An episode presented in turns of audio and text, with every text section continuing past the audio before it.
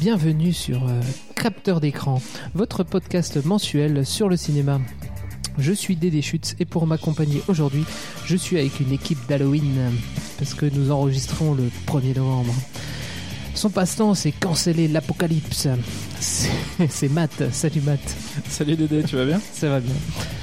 Et il n'attend pas l'Halloween pour faire peur aux enfants, c'est Flavien. Salut Flavien. Salut Dédé, et les enfants vont me craindre à nouveau puisque je les revois lundi. Voilà, c'est la rentrée. Je vais venir tout nu pour leur faire peur. Ça ferait peur à tout le monde. Et euh, malheureusement, on déplore une, euh, une perte pour, euh, pour, pour capteur d'écran. Euh, c'est euh, c'est Filou. Une perte pas définitive. hein. Pas définitive, non, mais en fait, euh, il, y a, euh, il nous avait parlé de l'escape room qui se passe à, À qui s'est passé à Mutzig, et je crois bien qu'il n'a pas réussi à, à sortir euh, à temps, donc il, il est coincé. Donc euh, on va on va aller euh, On va lui le- envoyer une équipe de choc. voilà, on va lui aller le, le secourir. Mais heureusement, il est remplacé avantageusement par notre invitée Sandrine. Salut Sandrine. Bonjour tout le monde. Donc ce soir, au programme, qu'est-ce qu'on a au programme On a euh, des actus pop. Ça, des actus pop, c'est toujours sympa. Une petite question euh, du mois contextuel. Contextuel. Et Contextuel. contextualisé. et contextualisé, si tu veux. Un film, The Rocky Horror Picture Show. Et pour finir, une énorme bande-annonce qui répond à la, la toute petite bande-annonce qu'on qu'on avait eue la- le mois dernier. Ça reste euh, très pacifique. là. Voilà, tout à fait. Mais je crois pas que ça arrive. Non, je ne Non. pense pas. Sûr.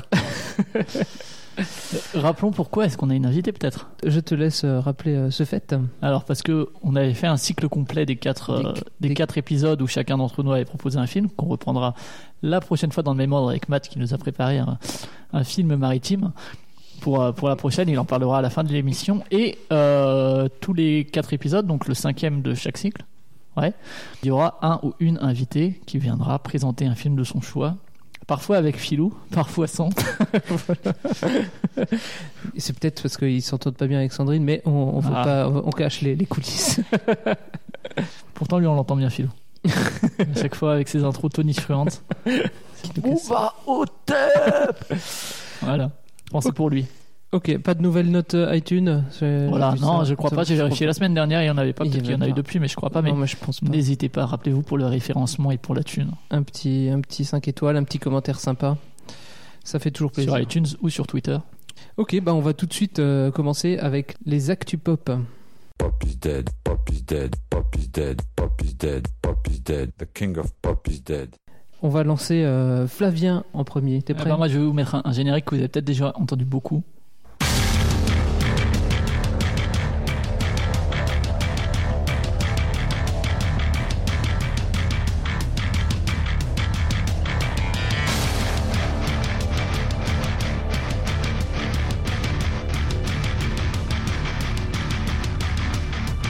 Alors vous aurez peut-être pas reconnu tout de suite. C'est du catch, non non non, je sais pas trop. Ça fait penser à un truc de catch. euh. Non, alors je crois c'est, qu'il y a, y a que Matt qui a eu ce cadeau sur Steam euh, il y a pas longtemps parce que c'était son anniversaire il y a peu. Bon anniversaire en retard. Mais euh, c'est un jeu que tu as reçu en cadeau par un ami proche qui n'est pas moi. Ah c'est oui, c'est même mon frère, oui.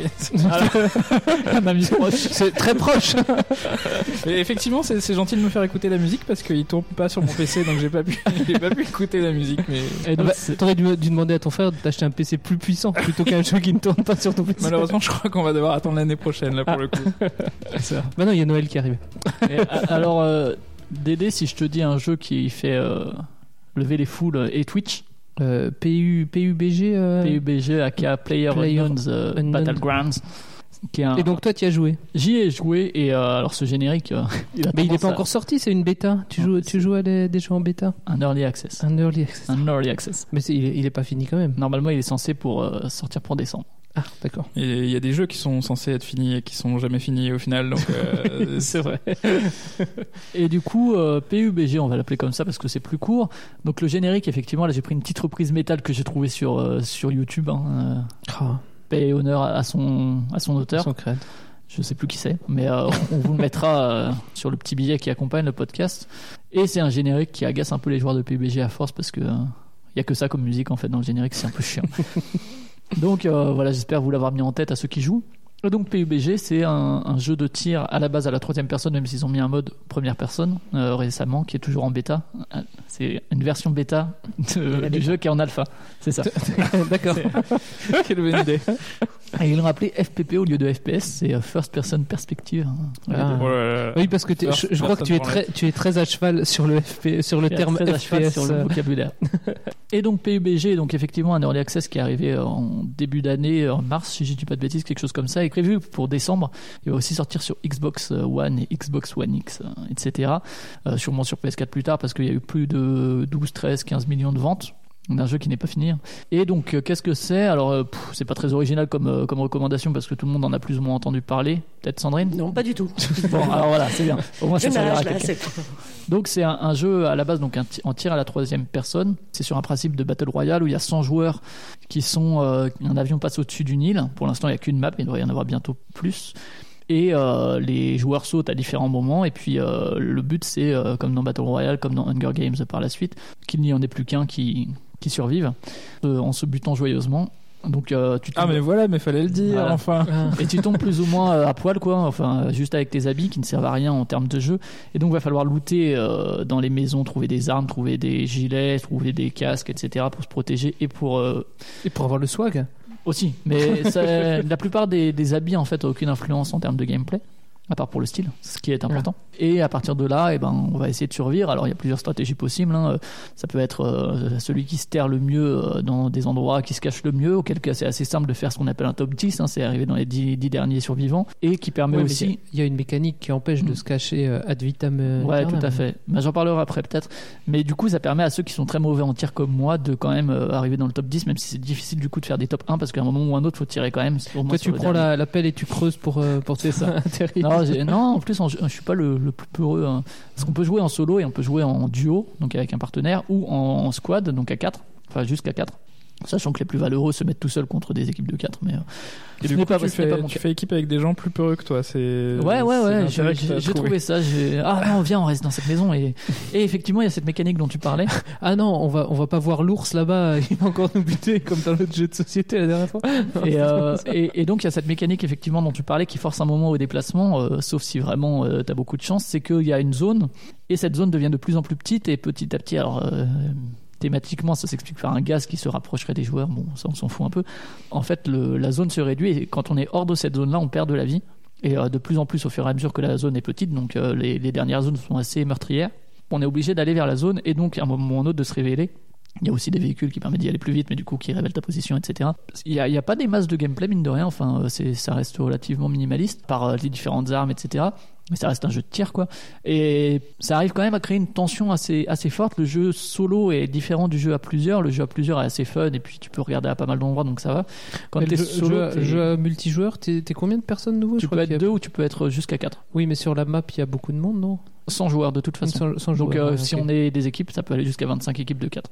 Ok, ouais, donc. euh, Et déjà pas mal. ouais, ouais, ça- tu peux faire des, des parties où tu croises pas grand monde. hein. Ça dépend où tu drops, comme on dit, Ouais. où tu où tu vas sauter. Si tu vas sauter dans les entre guillemets grandes villes, parce que ça reste des petits villages, au nom euh, gentiment soviétique comme euh, Poliana, euh, Pochinki ou euh, Stalbert, ou si tu drops dans un petit coin où il y a personne et où c'est en pleine campagne, où tu trouveras moins de loot forcément, puisqu'il y a moins de choses à fouiller, mais où en contrepartie tu seras peut-être un peu plus tranquille. Et donc malgré ce, ce gameplay relativement pauvre, hein, donc le tir plus la zone, ça arrive à créer quand même pas mal de tension, euh, surtout vers la fin de la partie où tu es là et où tu te regardes. Alors ça dépend si ça finit dans des maisons, si ça finit plutôt dans les champs ou quoi. Euh, la fin de partie va pas être la même. Et donc tout seul, il y a vraiment une grosse tension où tu es vraiment à regarder un peu partout. À plusieurs, c'est un peu plus fun. Tout seul, c'est- bien aussi, hein, mais c'est des sensations assez différentes. Pas mal de moins de tension. En fait, tous les moments où, mine de rien, quand on regarde sur Twitch, euh, alors ça dépend, hein, il y a des joueurs qui vont être très agressifs et qui vont tout de suite aller au fight. Il y en a qui vont se planquer, et qui vont essayer de. qui parfois, pendant 10 minutes, ne vont pas bouger. quoi. Ils arrivent à rendre ça C'est passionnant. Oui, c'est ce que Ouais. j'allais dire. C'est l'intérêt- C'est quoi l'intérêt de rester à regarder ton écran pendant 10 minutes bah, mi- mine de C'est rien, un peu comme la chasse en fait. C'est ça. Mine de rien, quand tu joues, ils ont réussi à rendre l'ennui assez, euh, assez, Assez euh, intéressant. captivant. Ouais, c'est ça. Parce que t'as une tension qui te quitte jamais vraiment. Tu regardes pas les fenêtres de la maison ou quoi, et t'es tout le temps actif quand même, même si. euh, dans l'absolu, tu bouges pas, bah, euh, tu vas être attentif tout le temps et du coup, tu te fais pas tant chier que ça, quoi. Et euh, à regarder euh, quand est-ce qu'il va falloir que tu partes, à regarder où vont être les différentes zones, à essayer d'écouter, ah ben là j'entends un véhicule plutôt à l'est ou plutôt là, et t'arrives quand même pas trop te faire chier. Donc voilà, ouais, ça, ça marche plutôt bien. Pas mal de mo- moments de tension. Effectivement, c'est un jeu qui va plus récompenser en fait l'observation et euh, le placement stratégique, disons, par rapport au relief, etc., que le tir pur. Alors, euh, si tu sais très très bien tirer, tant mieux, mais tu peux très bien jouer correctement sans être un pro du FPS euh, à la Quake ou à la CS. Puisque si tu fais attention aux zones, que tu essayes de réfléchir un peu à ah ben l'avion il a pris ce trajet là, donc si je vais là maintenant, peut-être qu'il y a moins de monde, mais que va quand quand même y avoir des armes suffisamment puissantes pour que vers la fin je m'en sorte Mm. bien. Et pareil au niveau de l'observation, si tu regardes bien, tu verras les autres avant qu'ils te voient, alors peut-être qu'ils tirent mieux que toi, mais si tu les as vus avant, ben soit tu vas te planquer, soit tu pourras les retirer à- dessus avant. Alors moi ça me suffit On pas a que l'impression de repérer ta, ta- ta technique Ouais, préférée. parce que de moi, quoi. parce que moi, ça m'arrive des fois de leur tirer euh, dessus en premier, mais en fait, je suis tellement mauvais. Ouais, bah oui. Mais je suis tellement mauvais qu'en fait, il me faut au moins 7, 8 euh, shoots. Donc en fait, j'en- je leur en mets 2, 3, après ils se retournent et ils me tuent. En général, et les kills que je prends, bah, c'est effectivement, j'en vois un, j'étais terré, euh, allongé sans, derrière un arbre, et puis j'en vois un passer. Alors je me relève doucement, je sors mon arme, et puis je vise bien sa tête, je prends vraiment le temps, et je tire. Paf, tu tires à côté. et là, il, il t'a vu et poum. Donc après, c'est quand même assez gourmand. hein. Toi, t'as pas un PC de merde non plus, et pourtant, il tourne pas. Ouais, mais c'est apparemment surtout un problème d'optimisation. Ouais, bah, c'est que les early euh, access, et ils se font plein de thunes, donc ils ont pas besoin d'optimiser c'est ça, c'est que le jeu est pas forcément gourmand en tant que tel, mais c'est qu'il est tellement euh, développé n'importe comment que bah, ils Bah, ont pas pris le temps. Disons de- qu'il est gourmand en cela il y a pas 100 fini, joueurs qui jouent en même temps. Oui. Donc euh, c'est ça qui demande pas mal de ressources. Mais après, euh, moi je le fais tourner, mais c'est pas stable au niveau des FPS, cette fois les frames par seconde, donc les images par seconde, hein. pas euh, le first person shooter. Donc ouais, effectivement, il est pas terminé. Il est un peu gourmand pour ce qu'il a à offrir. Euh, il y a quelques bugs, notamment les sauts qui sont un peu chiants, même s'il devrait le patcher. euh, mais malgré tout, en l'état, euh, ça tourne quand même pas mal. Ça a été repris par un free-to-play qui s'appelle Fortnite. Ça va être, ça a été repris par plein de trucs parce que ça a bien marché. Mais ça offre une expérience vraiment satisfaisante en termes de ressenti de jeu. Donc euh, c'est 30 euros quand même pour un jeu qui est pas fini. Mais euh, mais et voilà. qui est pas donc, sûr euh, de tourner sur, euh, sur votre machine. mais, mais si ça marche pas, on peut se le faire rembourser sur Ouais. Steam euh, Ah, si on n'a pas dépassé les deux heures de si on n'a pas dépassé les deux heures de jeu. Ah ouais, non, je crois pas que j'ai tenu jusque-là. Je- J'ai euh, essayé de faire deux atterrissages en parachute et euh, ouais, non, ça l'a pas fait, non. Les textures chargeaient pas, c'était c'était- c'était merdique. Mais est-ce que c'est un jeu où t'as le micro qui est activé et moi, moi, peux je entendre compte les toujours le chat des autres parce que les gens sont cons en général. Ouais, mais ils sont cons, mais ils peuvent se faire repérer de loin du coup. Donc, euh, Non, non, non, parce être, que je suis euh, pas non sûr que ça spatialise le Ouais, c'était la question des que gens. ouais. Je sais pas, mais je t'avoue que moi je joue tous ces jeux-là, Overwatch et tout. Je coupe le chat, même textuel, parce que sinon. Tu te fais insulter. les Non, communautés, tout ça. les communautés sont relativement toxiques euh, quand même. Et euh, du coup, moi je mets le chat avec ceux avec qui je joue et puis ça suffit quoi. Donc voilà, pour euh, ceux qui voudraient essayer. Moi je trouve euh, ça fun. Et puis si vous avez des potes avec qui jouer, c'est mieux. Ok. Le générique est par contre très chiant. si vous êtes moins courageux que Flavien, on, fait, on peut monter une team. hein. C'est c'est ça. Team planquons-nous dans les bois. dès décembre, ça marche. La technologie par ceux qui l'utilisent au travail comme à la maison.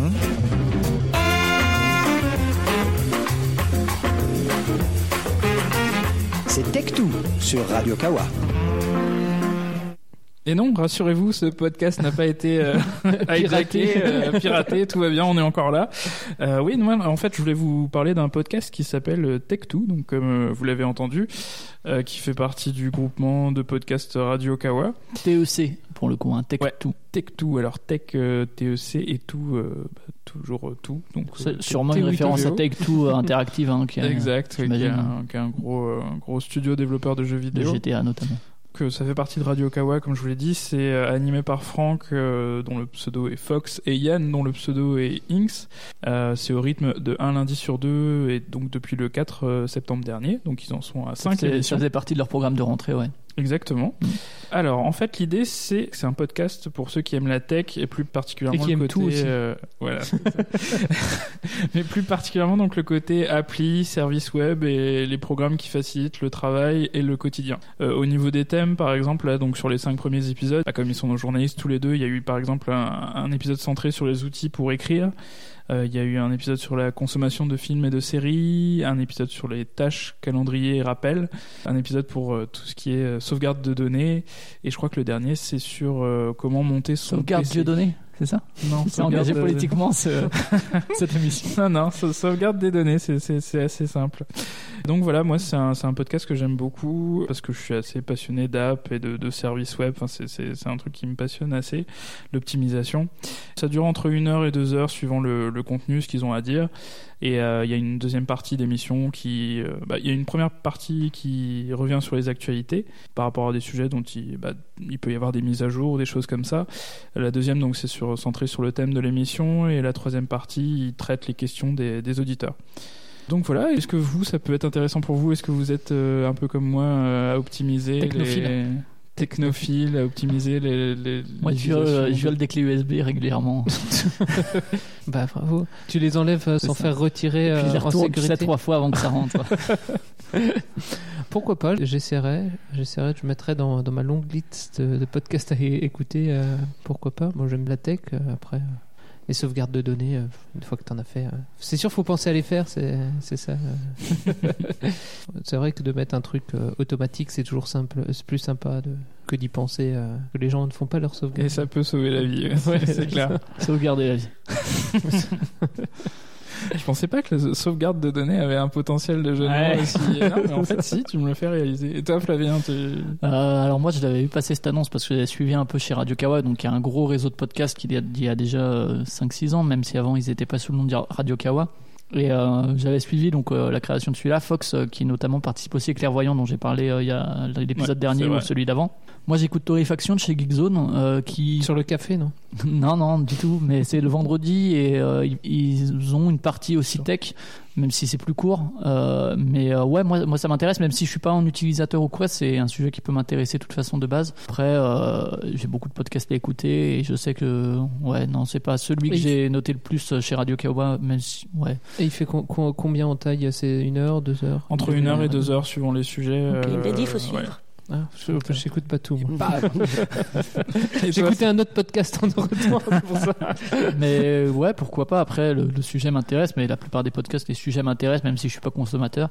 Mais euh, en tout cas, essayez, ouais. Et puis j'aime bien euh, Inks, je, je trouve qu'il a une voix un peu. Alors, euh, parce qu'il anime aussi Presse Occulte, notamment, et, et d'autres, euh, etc. Je trouve qu'il a une présentation un peu. euh, un peu scolaire, enfin, je sais Mhm. pas si c'est le terme. Euh, Fox, j'aime beaucoup euh, la manière dont il présente ça. Après, je sais pas si en duo, justement, comment ça fonctionne euh, au niveau Ouais, de ça, la... ça marche vraiment très bien. Mm. Enfin, Bah, comment ça fonctionne euh, bah, ils, s- ils se parlent l'un l'autre. Ouais, mais je veux dire, Inks, du coup, euh, Inks, il a, pas, il a moins la, la position d'host, quoi.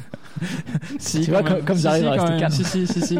Il a, il a la position host, mais après, euh, les, les discussions sont vraiment fluides dans le sens où ils, ils reprennent vraiment à la base euh, toutes leurs habitudes. Donc, euh, ils déploient un fil. Voilà, ils vont t'expliquer comment eux ils, ils gèrent par rapport à leurs propres tâches. Ils donnent pas une solution universelle à chaque fois, mais euh, ils donnent leur propre solution. Et c'est ça qui fait, euh, qui fait Ah que c'est assez sympa à suivre. D'accord. Ouais, bah pourquoi pas essayer à, l'occasion quand j'aurai fini moi aussi ma, ma longue liste de, podcasts, à savoir que les démons du midi que j'écoutais chez Kawa sont passés eux chez Geekzone parce que depuis des années c'était produit et réalisé par Fastkill. Les démons du midi, musique de podcast de musique de jeux vidéo. Et du coup, tu, tu les écoutes plus ou tu Si les si, écoutes si bien sûr, si si. Bon, ça va pas changer dans l'absolu puisque c'est le même réel, le même producteur, les deux mêmes intervenants, donc euh, le même format. C'est C'est juste, que juste c'est mercato, quoi. Ouais, parce que Geekzone a monté aussi son Patreon, donc euh, maintenant qu'il essaie de monter un business autour, ça peut être intéressant de. Bref. Et toi, Sandrine euh, Est-ce que tu écoutes des podcasts déjà non, mais j'allais dire, voilà. Ouais, déjà, je suis néophyte total dans l'univers des podcasts. euh, donc, euh, par capteur d'écran Ben voilà, c'est le pro- c'est mon premier. Ah. C'était émouvant. Et je le suis encore plus euh, dans la technologie, et donc euh, c'est pas un sujet qui te passionnerait. pas vraiment, non. je pense surtout que je comprendrais carrément pas de quoi il parle. Bah, après, encore une fois, c'est encore assez, c'est vraiment assez accessible. Ils reprennent vraiment à la base. Après, je comprends très bien que ce soit pas un sujet, un de tes sujets de prédilection. Après, euh, dans le podcast, tu vas pouvoir trouver euh, vraiment pas mal de trucs. Mhm. Donc, euh, Bah, chez Radio Kawa, notamment, il y a beaucoup, beaucoup de- d'émissions différentes, que ce soit sur le jeu vidéo ou sur euh, le Japon ou sur euh, la, musique ou la sexualité. Ouais, avec- c'est à, à Ça, je crois. ou à minuit. tout- Minuit ouais, 69, c'est je crois. Ouais. Ouais, ouais, donc ils ont un, un éventail assez large de, de sujets et euh, il y a aujourd'hui pas mal de, de réseaux de podcasts qui, qui proposent pas mal de choses. Donc c'est vrai que c'est un, un média dans lequel tu peux trouver pas mal de choses hein, et pas que sur la tech. Donc Tech 2 chez Radio Kawa. Et on va passer à Sandrine. Ah, Sandrine. I was asleep before. That's how we let it happen. When they slaughtered Congress, we didn't wake up. When they blamed terrorists and suspended the Constitution, we didn't wake up then either. Now I'm awake. My name is Alfred. I had another name. Ladies, I have to let you go. It's the law now. They needed to do it this way. All the bank accounts and the jobs all at the same time. You imagine the airports otherwise? Run, run, run!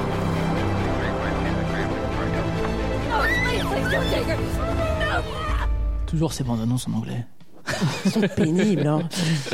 Euh, oui, donc j'avais choisi de vous parler de The Handmaid's, Handmaid's Tale, pardon pour mon accent anglais. Ah non, mais c'est vrai que même en parlant bien anglais, je crois que c'est l'un des pires trucs à prononcer. Mais le titre français étant tellement lamentable, Le la conte- servante écarlate, c'est Moi j'aurais dit le conte de la servante parce que je suis toujours très premier degré. Ben oui, ben ça aurait toujours été mieux. Bref, c'était pour donner mon petit côté féministe à l'émission, puisqu'il paraît que ça manquait de point de De vue femme en tout cas. de femmes, et donc euh, par Bravo. conséquent de point de vue féminin. Donc c'est une série euh, bah, de 2017 qui Que tu vient viens nous parler de finir. servante. De servante. Alors, oui. Donc déjà la question c'est est-ce que l'un d'entre vous l'a, l'a regardé Moi j'ai des servantes. Non, non, du tout. Ok. J'ai regardé le, le pilote cet après-midi parce que j'ai vu qu'on allait en parler. Donc, euh, Ok. Ah, euh, monsieur, monsieur a travaillé, attention. hein. ah, une grosse, grosse journée de préparation. attention, hein.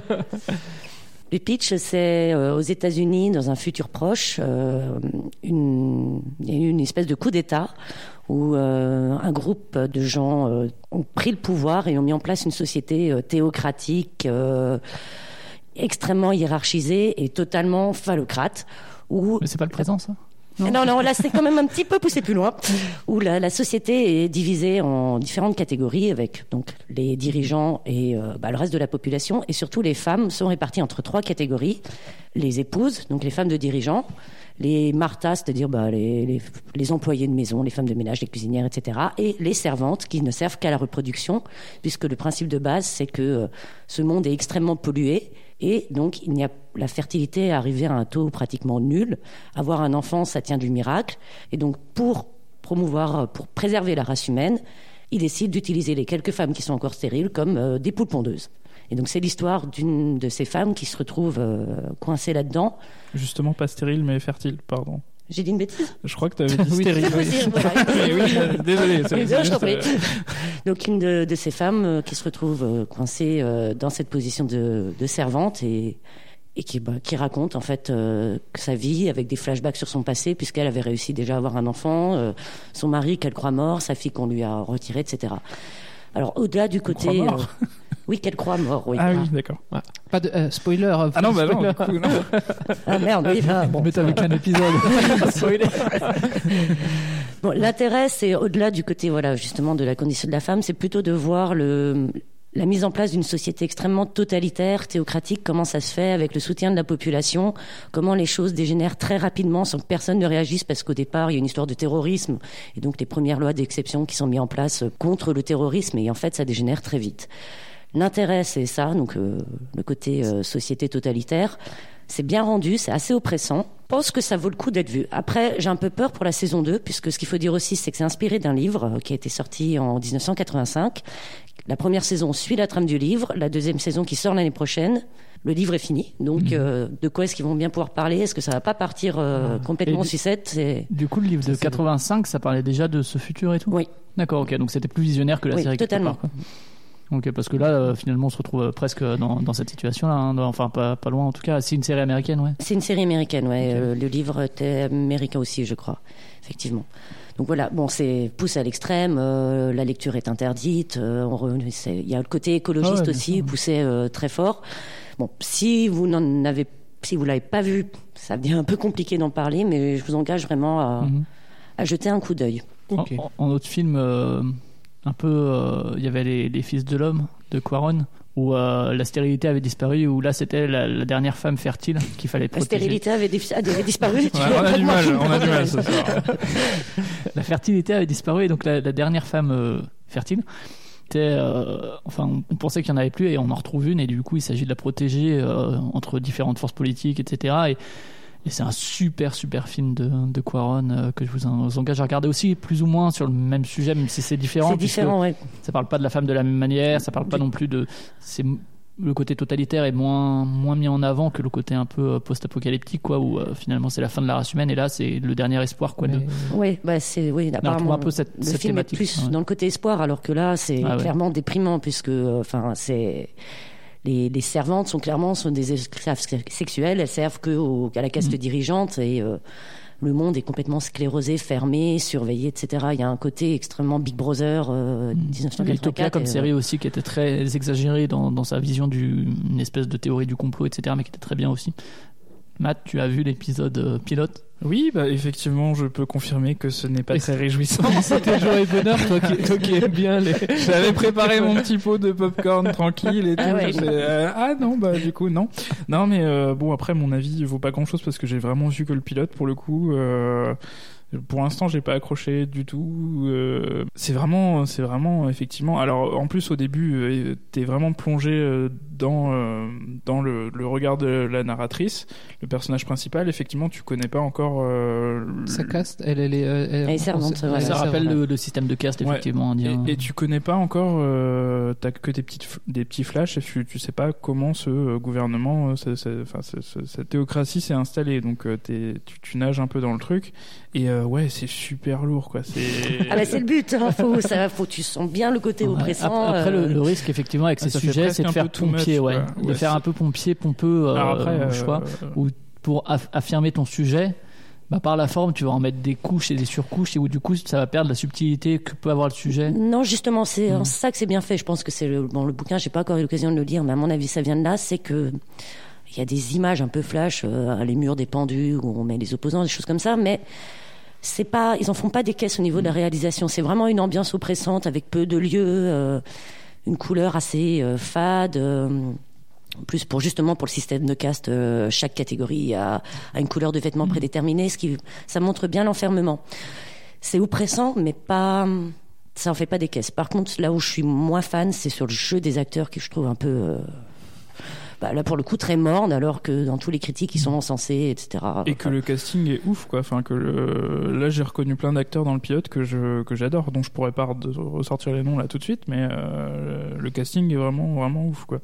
Mais oui, effectivement, je suis d'accord avec toi. Mais est-ce que dans le reste de la saison, il y a des notes d'espoir ou est-ce que ça Euh, reste euh, Si, on apprend que son mari est pas vraiment mort. tu Bon, vois, ça, oui, bon, d'accord, tu te rends compte qu'il y a une, il y a une résistance qui se met en place, il y a des choses qui se passent au Canada. D'ailleurs, c'est un de mes problèmes. Voilà, peut-être que c'est expliqué dans le, Le bouquin. Canada, c'est un de mes problèmes. Non, c'est pas le Canada, c'est que comment ça se fait que, euh, je sais pas, comme c'est censé être dans un futur très proche, il y a aucun pays qui réagisse, euh, qui il laisse mettre ça en place. On- Bah, euh, Bah, regarde les accords le- Dominique.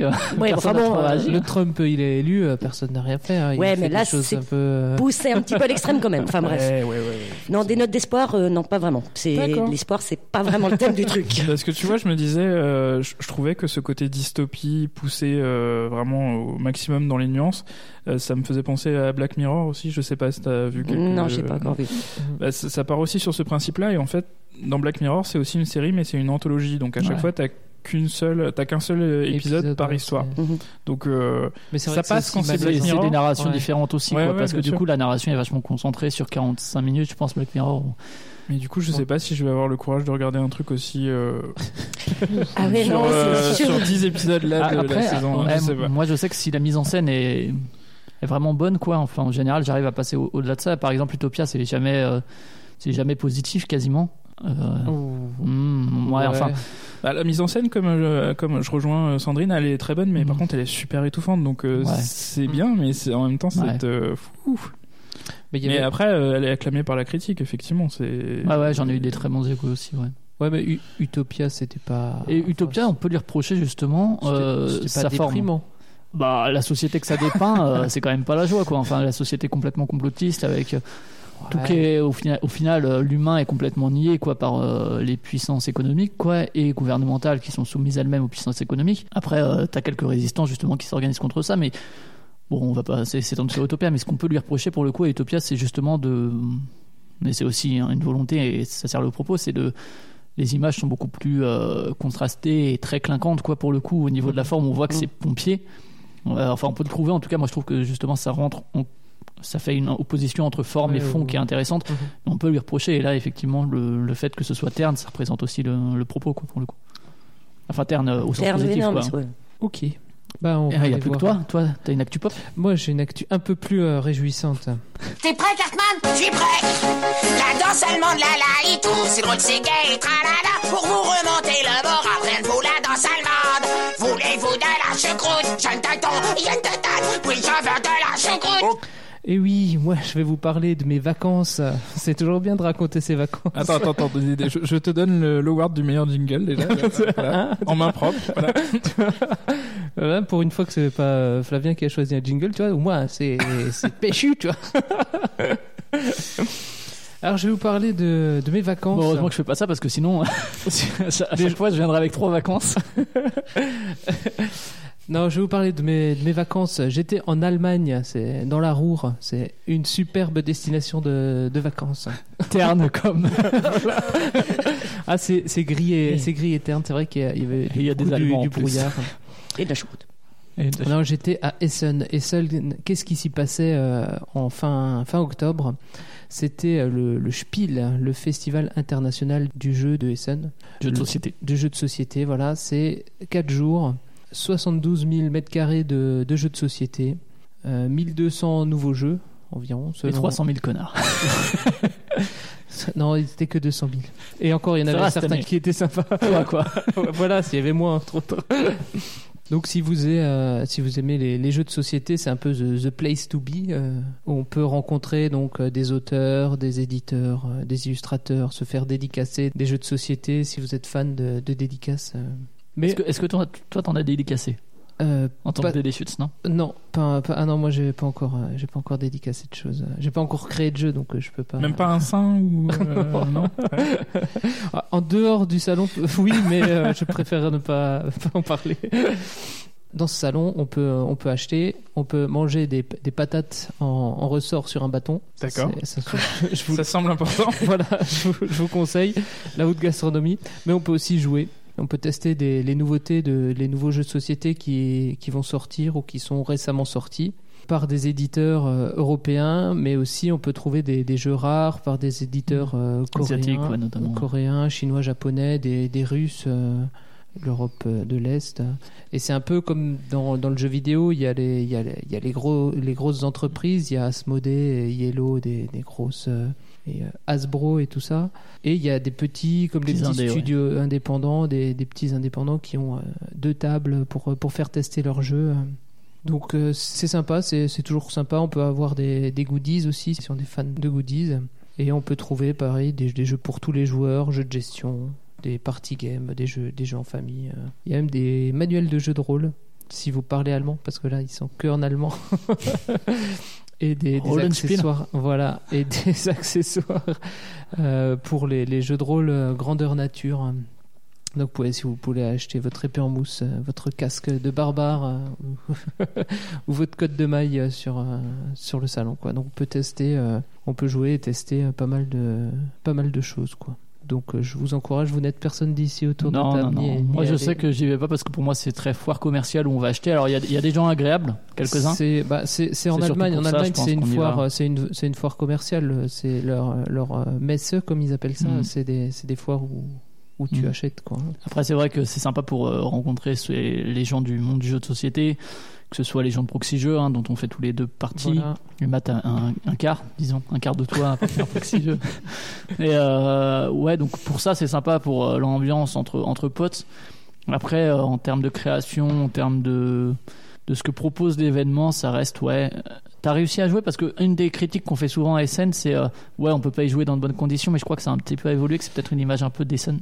Ouais, c'est un peu une, une image un, un peu. euh, Il y a quand même des débauches de, de moyens pour, euh, pour, des, pour des tables. Après, ce que je veux juste dire avant, c'est que les, les jeux, euh, la, la plupart, les, meilleurs, anglais, ouais. sont. Alors, tous les jeux sont, sont expliqués en anglais. Déjà, c'est. C'est plus facile qu'en allemand ou qu'en coréen. Bon, par- parfois, quand c'est un, un coréen qui t'explique un jeu en anglais, euh, Tu préférerais qu'il parle allemand, quoi. Voilà. non, mais euh, il a son accent. Moi, je comprends pas trop bien, donc c'est pas toujours les, les meilleures euh, les meilleures conditions, quoi. Mais les meilleurs jeux, je vous, je vous rassure, hein, les meilleurs jeux, ils, ils trouveront un- un- une distribution en, en France. Ouais. Les, les moins bons aussi. hein. Euh, On a vu, euh, on était sur le stand de Hasbro où il y avait le jeu Pipi Party avec Ouais, ça dénonce. avec avec des toilettes euh, et où il faut appuyer sur la cuvette des toilettes euh, et de temps en temps tu as, de l'eau des toilettes qui est projetée vers toi.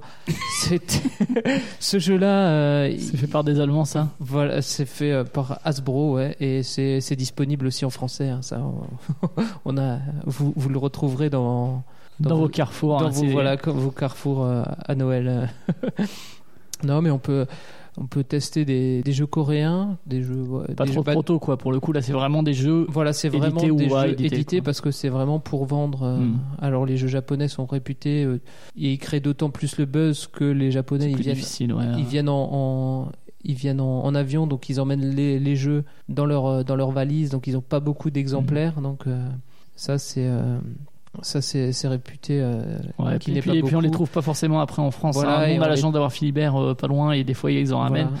Mais euh, c'est les petites curiosités aussi qui font le plaisir. C'est tu vas peut-être pour dénicher Voilà. de la petite perle rare. Voilà, sur Plus que pour aller dans les, le dans les prochain petits stands de les petits stands d'indépendants pour voir les, les petits les, les petits éditeurs ouais. les le trouver le jeu que, que personne ne- n'a trouvé et qui est qui est sympa quoi.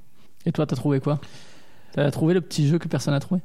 Euh, non, moi j'ai Pas trouvé pas, ce- pas cette année parce que euh, comme j'en ai parlé à tout le monde euh, comme j'en ai parlé à tout le monde euh, tout le monde allait l'acheter euh, alors mon petit coup de cœur du salon c'est Harvest Dice. La moisson de dés.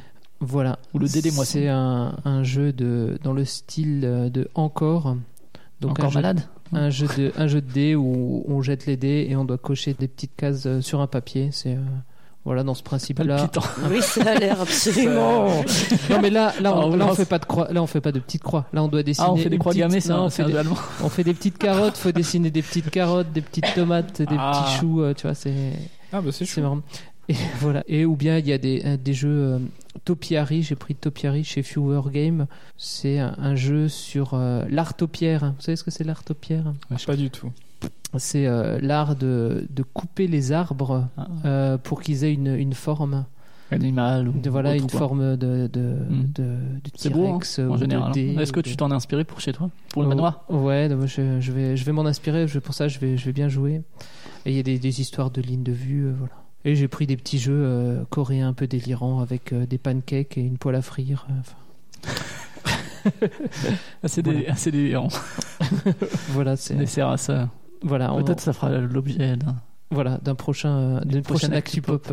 Et si vous voulez, bah, si vous voulez vo- euh, en savoir plus, je vous renvoie vers euh, vers Proxy Jeux. On, on va Mhm. faire un, débr- un débrief des scènes tout bientôt. Donc euh, Et là, c'est passé, mais ça revient l'année prochaine, euh, fin et octobre ça aussi. revient euh, à partir du 25 octobre euh, l'année prochaine. Et si le sujet vous intéresse, n'hésitez pas à regarder dans, dans votre coin. Quoi. Il y a souvent des assos ou même des petits événements, hein, pas, euh, pas forcément Voilà. relayés euh, au niveau national, mais des petits événements organisés par des assos euh, qui À peuvent être sympas. Mutzig À Mutzig, yeah. Oui, bah, Mutzig, il y a une association de jeux de société. euh. Si Philippe était là, il Je pense pourrait que nous en c'était important d'en parler. ouais. Ça manquait, oui. Voilà. Voilà, on va passer à la question du mois.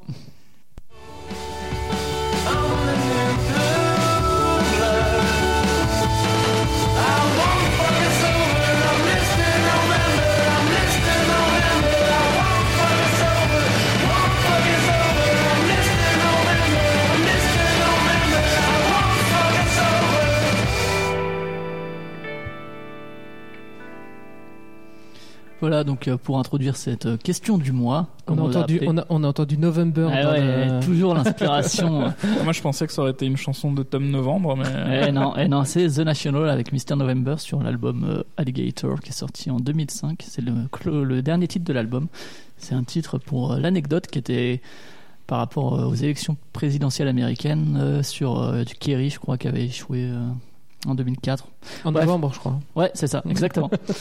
Et euh, qui ont par ailleurs, The National, par la suite soutenu euh, Obama, etc., qui sont engagés auprès des, des démocrates. Pourquoi November, parce qu'on est en novembre déjà. Ah, c'est c'est beau. hein. C'est ça. Quelle originalité, c'est c'est merveilleux. Ce que je disais tout à l'heure en off, c'est que quand on aura passé un an, je vais être dans la merde pour trouver des nouveaux titres. Et euh, ce mois-ci, je voulais qu'on parle, et ça tombe bien par rapport au film dont on parlera tout à l'heure, mais euh, de comment le contexte historique ou par rapport à l'histoire du cinéma peut influencer notre appréciation d'un film. Est-ce que ça doit l'influencer? Est-ce que ça peut l'influencer? Par exemple, est-ce que le fait que euh, le Toy Story, euh, au niveau de l'évolution technologique, ce soit quelque chose qui est révolutionné quelque part le cinéma, ça influence euh, notre appréciation, notre vision critique du film? Est-ce qu'on est-ce qu'on doit dire est-ce que Avatar c'est un meilleur film parce qu'il est arrivé au Ouais, moment où c'était des trucs en 3D C'est c'est ce genre de questions qu'on va se poser. Euh, donc deux, deux axes. hein. D'abord le, le contexte historico-socialo-politique. Oui, ça fait beaucoup de mots, ça. Deuxième axe, le, le côté plus euh, de l'histoire du cinéma. Est-ce que le fait que ça ait révolutionné un genre ou que ça ait créé un nouveau genre, etc. Est-ce que on doit le prendre en compte entre guillemets quand on doit dire si on a aimé un film ou pas? Et on va pas parler du Rocky Horror Picture Show tout à l'heure, mais parce que ça ça va avec Ça- complètement quoi. Enfin le, le contexte de la sortie et le contexte même de visionnage du film aujourd'hui euh, peut peut jouer. Le, le voir dans son canapé est différent d'aller le voir au cinéma. Mais on en, on en reparlera C'est sûrement. quand on différent d'aller le voir en vrai. Tout à fait. Matt, Oui, toi, quand Présent. tu, Désolé. quand, quand tu regardes un film, est-ce que, est-ce que le fait que ce soit sorti euh, à telle année euh, ou euh, que ça, ça influence ton appréciation ou bien c'est le film pour le film et aux œuvres du contexte? Tu-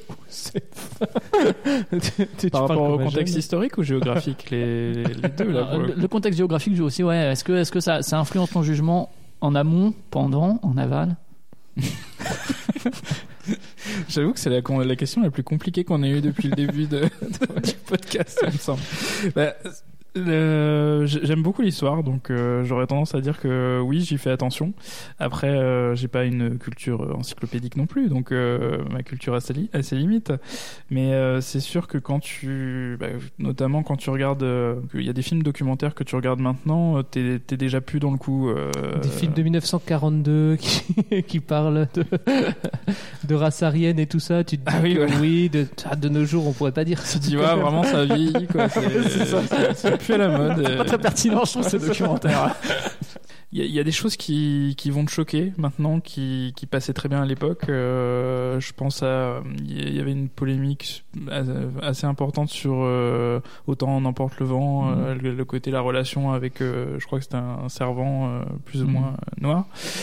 non, mais plus ou moins servant, mais en tout cas, c'est sûr qu'il était noir. Mais, euh, mais voilà, il y, a des- il y, a y a des choses qui vont te choquer par rapport au traitement des homosexuels dans certains films. C'est ça. euh, Et est-ce que c'est, ce- est-ce qu'on doit le regarder avec un regard contemporain, genre c'était des ou est-ce qu'il faut le replacer dans son contexte pour se dire euh, c'est quand même un bon film en dehors de ça, ou justement est-ce que le fait qu'il soit dans ce contexte en fait un bon film euh?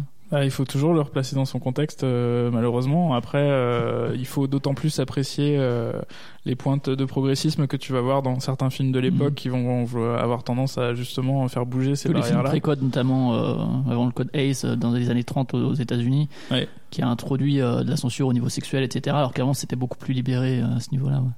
Alors après, oui, tu as effectivement la question de la censure qui est intéressante parce que tu vas avoir d'une part un cinéma qui va, qui va être engagé, qui va vouloir jouer avec la censure, qui va vouloir aller au, au combat, au contact là-dessus, et tu vas avoir des films euh, qui vont être totalement involontairement, euh, quasiment euh, touchés par la censure, qui vont être... euh, je sais pas, dès que tu vas parler à un minimum de religion et que tu vas te retrouver aux US, euh, tu vas être très rapidement euh, touché par la censure ou alors avoir une limite d'âge importante ou une limite en nombre de salles.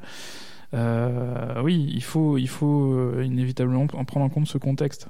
Et, et pour euh, savoir si toi t'as aimé un film ou pas, est-ce que ça tu le prends en compte, ou bien tu prends juste le film? Non, je prends, je prends vraiment en compte le contexte.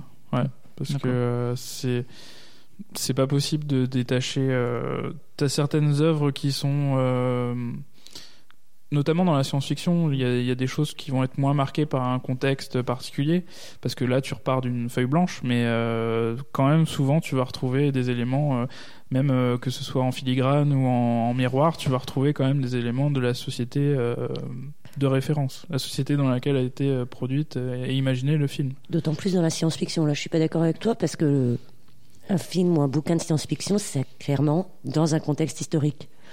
On ne cherche pas à dire la même chose. on imagine un futur en fonction du présent. Donc, si tu connais pas l'époque du film, ou du bouquin ou de la série ou de ce que tu veux. Ah, pour la pour- pour SF, tu vas, ridicule ou quoi, ouais. tu vas vraiment louper un truc. Mhm. Même question, on reste sur toi au niveau du contexte justement par rapport à l'histoire du cinéma ou l'histoire technique. Est-ce que le fait que Toy Story ça a été une révolution entre guillemets technologique, ça, ça, ça va jouer quand tu vas te dire euh, ah euh, pour faire court hein, sur Sens Critique j'hésite entre 7 et 8 ah ouais mais c'était un film marquant dans l'histoire du cinéma je vais lui mettre 8 ou euh, on s'en fout le film en dehors même de sa place dans l'histoire du cinéma vaut ce qu'il vaut quoi. Bah, là, euh, là, le truc, c'est que ça demande une culture euh, cinématographique encore plus importante parce que pour Prenons vraiment par exemple Nanook l'Eskimo, tu vois, qui est un- entre guillemets le. ou le chanteur de jazz, peu importe, des, des films qui sont marquants dans l'histoire du cinéma. Si tu les regardes, est-ce que tu le prends, euh, tu te dis, euh, c'est ou même euh, même l'arrivée en Voyage sur la lune. euh, De, voilà, ou les, les premiers films des Lumières, si tu les regardes aujourd'hui en tant que œuvre. Bon, c'est un cinématographique- train quoi qui rentre dans une gare. C'est- c'est c'est pas La c'est- Ciotat, au niveau quoi, de la narration voilà, etc c'est pas fou et pourtant t'as des gens qui qui euh, sur son critique pour euh, rester dans cette euh, dans cette note là vont leur vont lui mettre 10 parce qu'ils vont dire bah c'est un film qui a changé complètement le monde du cinéma et qui est... est-ce que ça tu vas le prendre en compte ou pas du tout? Je vais le prendre en compte, mais ça va vraiment. c'est très malhonnête parce que ça va dépendre de ma sensibilité. Si j'ai adoré, je, je vais peut-être avoir ça aurait tendance à le surnoter. Préféré. Et si, si j'ai détesté, je vais peut-être avoir tendance à le sous-noter pour pour montrer que euh, pour moi, il n'apporte rien d'extraordinaire. euh, au contraire. d'accord Sandrine même question Euh, bah, pour le contexte historique, social, etc., euh, oui, à 200%, mais ça, c'est une déformation professionnelle, donc euh, voilà. Tu es Euh, contextologue. Voilà, c'est ça, exactement. je On l'avait pas on l'avait pas dit. je suis contextologue. Non, c'est, je pense que pour beaucoup de films, à part vraiment le nanar qui sert à te sert à te vider le cerveau, et même là encore, c'est discutable. Ouais. Un film peut pas se sortir de son contexte. Tu le comprends pas de la même manière. Tu justement, tu l'apprécies pas de la même manière. Quelque chose que tu pourrais trouver stupide ou kitsch, Mm. si tu le prenais pour un film de maintenant, si tu le replaces, je sais pas, dans les années 50, tout de suite, ça a plus plus la même signification. Donc le contexte historique, euh, ouais, est essentiel à mon sens. Après le contexte euh, de l'histoire du cinéma, ouais, ça dépend. C'est pas pour ça que ça deviendra un bon film. Ça peut être un film intéressant parce que ça a changé quelque chose sur l'histoire du cinéma. Mais euh, comme disait Matt, euh, déjà il faut avoir un certain nombre de connaissances pour se rendre compte que, ce que de ce que ça a changé. mais prenons ouais par exemple tu vois la- tout ce qui est la nouvelle vague c'était une nouvelle vision du cinéma Ah ouais, mais je trouve ça quand même très chiant. Voilà, c'est ça. Mais, mais ça, c'est enfin, c'est vachement important, quoi. Et euh, est-ce qu'il faut le prendre en compte quand on les regarde? Alors, quand on les regarde et surtout quand on doit dire si on a apprécié ou non, parce que ça reste des éléments d'anecdote ou quoi. Mais le fait que le réalisateur, admettons Godard, euh, pour prendre un exemple assez, euh, assez classique sur à bout de souffle, euh, ils se disent Ah, ma- maintenant on va changer de cinéma, il va, être différent. Et c'est une volonté forte artistique. Est-ce qu'il faut la juger, se- juger quelque part plus le processus que le résultat? Vaste question. Non, j'aurais tendance à dire que ouais, faut prendre le côté processus en compte pour regarder le film, même si c'est pas normalement euh, ta tasse de thé, que c'est pas un truc qui t'attire, justement pour une culture cinématographique, pour comprendre comment les choses ont évolué. Mais personnellement, euh, si je trouve ça chiant, je trouve ça chiant. Et la nouvelle vague, ça en fait partie. C'est Mais par contre, historique- Hiroshima, mon amour, euh, ouais, je l'ai regardé parce que voilà, ça reste un, Ouais, un jalon. Ouais. Mais je le regarderai pas une deuxième fois. ouais. Et, du, et du coup, par contre, pour le contexte historique, tu t'abstrais pas de la même manière Non. pour l'appréciation. ouais. Non, non, vraiment, je pense que ça, encore une fois, ouais, à part pour un gros nanar ou qui soit tourné maintenant, dans 10 ans ou il y a 20 ans, ça n'a pas changé grand-chose.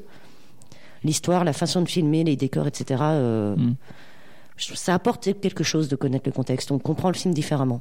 Oui, parce qu'en soi, euh, apporter un truc euh, dans l'histoire du cinéma, ok, mais si ça t'apporterait en termes d'émotion, est-ce que c'est vraiment utile au final? Bon, en termes de mise en scène, changer l'histoire du cinéma, ça change. Enfin, ça, ça peut changer l'émotion de filmer de telle manière plutôt que de telle autre, euh, de choisir telle mise en scène plutôt que celle-ci.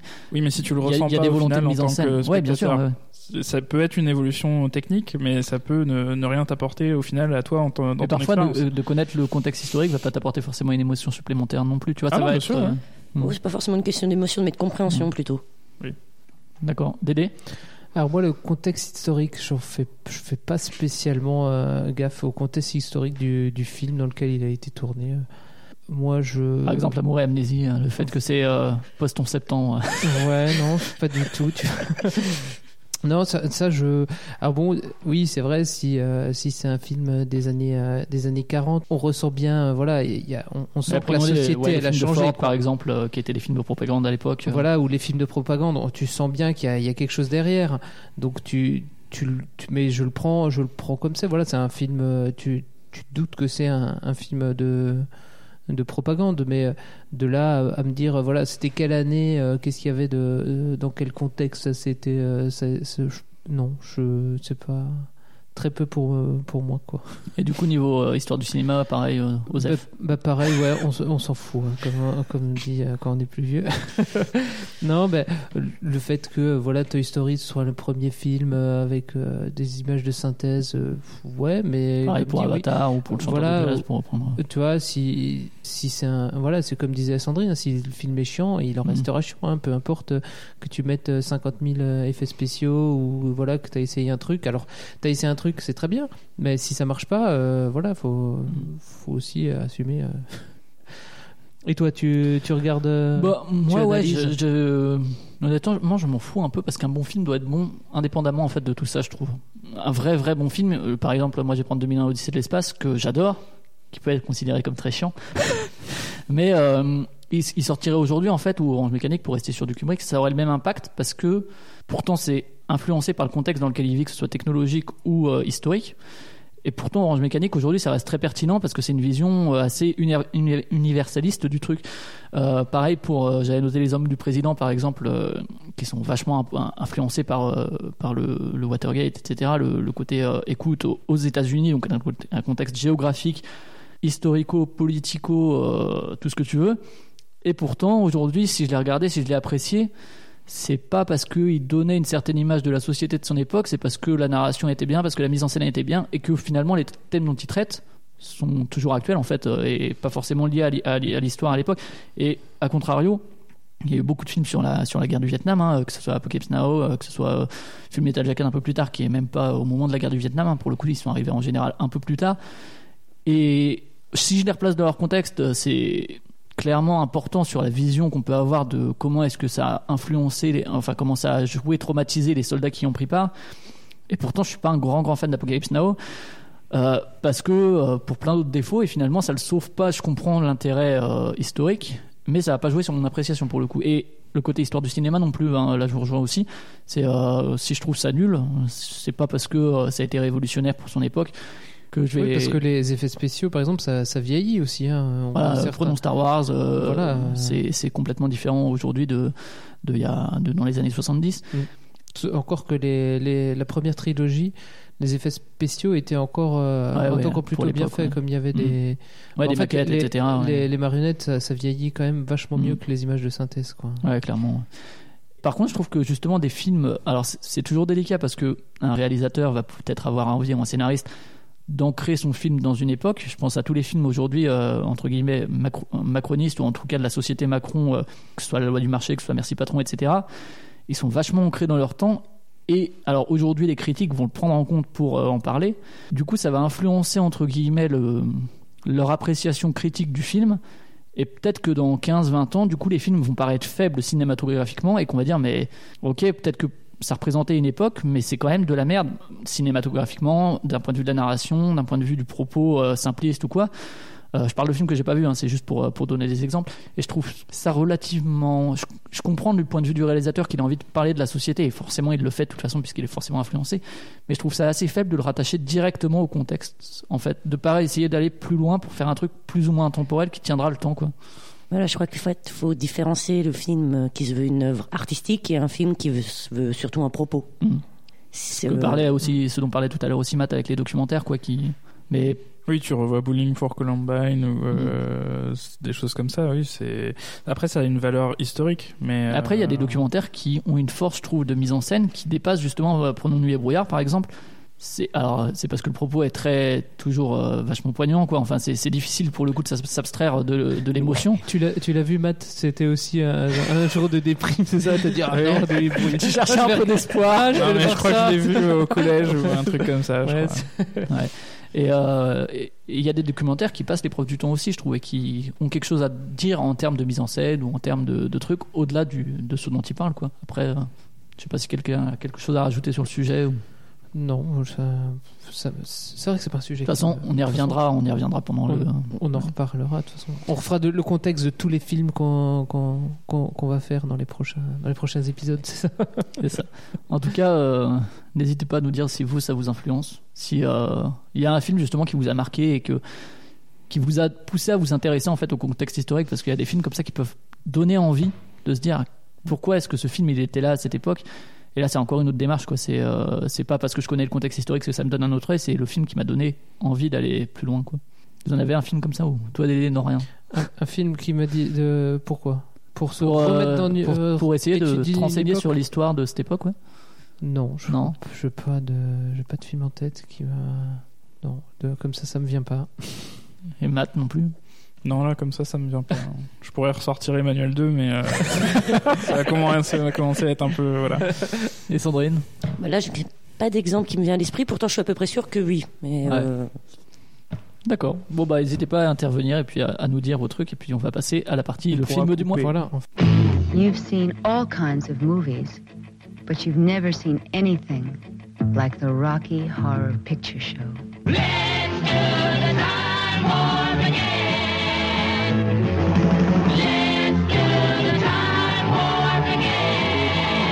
Rocky Horror Picture Show is wonderfully weird.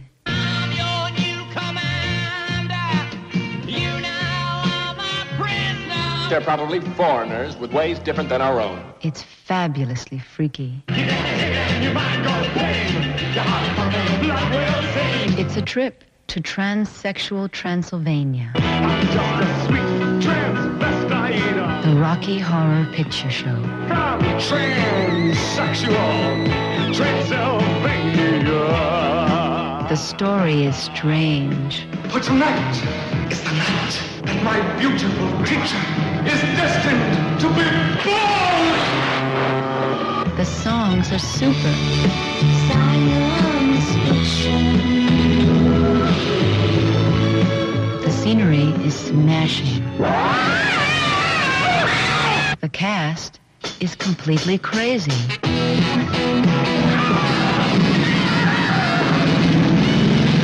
This isn't the Junior Chamber of Commerce, Brad. There's a mad scientist named Frank N. Furter. Come up to the lab and see what's on the slab. And Rocky, his incredible creature.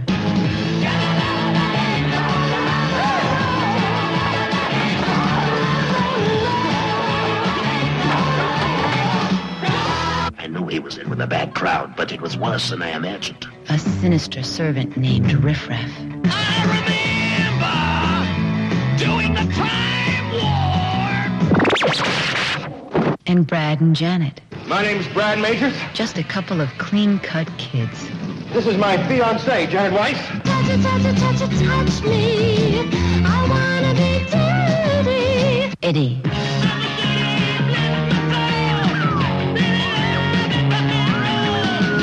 Magenta. When shall we return to Transylvania, huh? Columbia. Dr. Scott.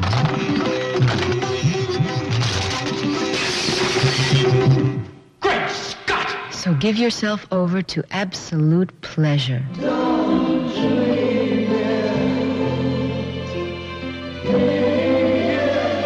See the Rocky Horror Picture Show.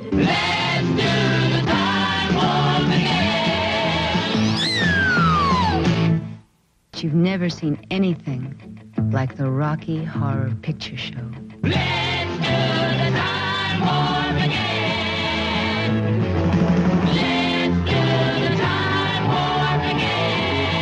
The Rocky Horror Picture Show is wonderfully weird. T'as fait exprès de choisir la bande-annonce la plus longue, non C'est- Alors c'est pas la c'est pas la bande annonce d'époque. Hein. C'est ce que j'allais dire. La, la bande annonce est, est aussi longue que m'a paru le film. Il y, a, il y a- il y a un drame quand même parce que je crois qu'ils ont oublié de présenter le figurant qui parle à la 27e minute. euh. Je crois qu'ils ont oublié de dire le titre du film. non donc euh, trailer euh, nouveau trailer euh, fait euh, dans les années 2000 hein, sûrement ou 2010. euh. Ouais, on l'entend au son de l'explosion aussi. Ah, euh, de la contextualisation Ah, de l'histoire du cinéma. Alors Sandrine, tu, tu connais le principe, c'est celui qui nous a imposé le film qui doit hein, prendre le lead. Je crois qu'imposer le terme là. Ouais. Euh, ben, en fait, j'ai même prévu un petit plan en trois parties, tout bien Oh organisé. là là, mais t'es- T'es historienne, non? Oui. Contextologue, attends. Contextologue, on a dit oui. Thèse, antithèse, synthèse. Mm, Mais je voulais commencer par. euh, ben, Est-ce que c'était votre première fois? Non, tu, tu sais bien que non. C'était le choix était orienté par le grand plaisir de bousiller une de tes soirées, tu vois. Ouais, non, mais je l'ai regardé au travail, donc. euh, Pas deux et en mute. non, à la pause midi, voyons. Et vous, messieurs? Alors moi, je l'avais jamais vu. Euh, bon, c'était dans ma watchlist depuis un certain temps. Et euh, bon, euh, on parlera de sa position de film culte qu'il faut peut-être voir au cinéma parce que c'est tout un happening, etc. Moi, j'ai vu dans mon canapé avec ma copine, euh, avec des sous-titres un peu décalés, ce qui était très chiant, mais qui ajoutait au côté décalé du film, hein, ce qui n'est pas, pas inapproprié. c'est un film décalé, surtout par ses tout. mais oui, donc c'était ma première fois. Matt. Et Matt Euh, première fois aussi pour moi, euh, c'est pas plus tard que cet après-midi. Tu t'en es remis, ça va euh, Avant, Pas trop encore. C'était avant ou après. Handmaid's Tale Alors, ah, en plus, je dis première fois. En fait, il y a eu un embryon de première fois parce que il me semble avoir re- Ah, euh, tenté de regarder parti- le film. C'est parti trop tôt, c'est ça. C'est ça. En fait, il me semble avoir tenté de regarder le film il y a, il y a plusieurs années maintenant. Et euh, ça devait être un truc en qualité merdique et euh, j'ai pas réussi. sous-titres pas au bon moment. et j'ai pas réussi à passer les 5 minutes où la bouche elle parle au début, je crois. Ça m'a paru extrêmement long, je crois, et j'ai j'ai pas dû aller plus loin que ça, malheureusement. Mais là, j'ai réussi à trouver une, une version, à acheter une version Blu-ray très très très belle euh, sur euh, Pirate Bay. Et toi, Sandrine, combien de fois? Ouf, j'y compte plus. Tu l'as re-regardé là pour le Là, non, pour le coup, je l'ai pas re-regardé, mais. euh, Elle maîtrise son sujet. Ah oui, oui, non, ça va. Je pense aussi que, enfin, la première impression de ce film, ça fait tout. Soit on est comme Dédé et on a détesté depuis la première fois et à chaque fois, ça sera toujours un calvaire à voir. Soit on en reste euh, pas, on n'a pas forcément aimé, mais il y a un petit truc qui s'est déclenché qui pourra faire qu'on l'apprécie à force. Tu l'as vu toi la première fois euh, en condition, euh, disons, salon ou euh, justement au ciné? Conditions salon, mais euh, je crois que c'était euh, après une nuit de euh, pitch watching, de films, de tout et n'importe quoi, donc dans un état second qui correspondait parfaitement au film. Tu l'as vu au ciné depuis Je l'ai vu au ciné, je l'ai vu en spectacle, je... oui, j'ai fait la totale. Aux États-Unis? Euh, Non, pas aux États-Unis, malheureusement. Oui, pardon Dédé, je t'ai coupé, je crois. Non, je, bah non, en fait, c'est, oui, c'est ce que je voulais dire, c'est que, ce, enfin, il me, il, me- il me touche pas du tout, quoi. En fait, c'est ça le, le truc. Tu- Je suis, pourtant, j'aime bien les, les séries B, mais là, euh, il, il, il me provoque aucune émotion. C'est, c'est triste à dire. Oui. Parce que tu manques de contextualisation. Voilà, ça doit être ça. C'est peut-être ça. Non, en fait, là, peut-être parce qu'il y en a trop, parce que le- conclusion, c'est quand même, faut pas chercher à comprendre. hein. C'est- Ah. c'est- Moi, je propose que Dédé fasse le pitch.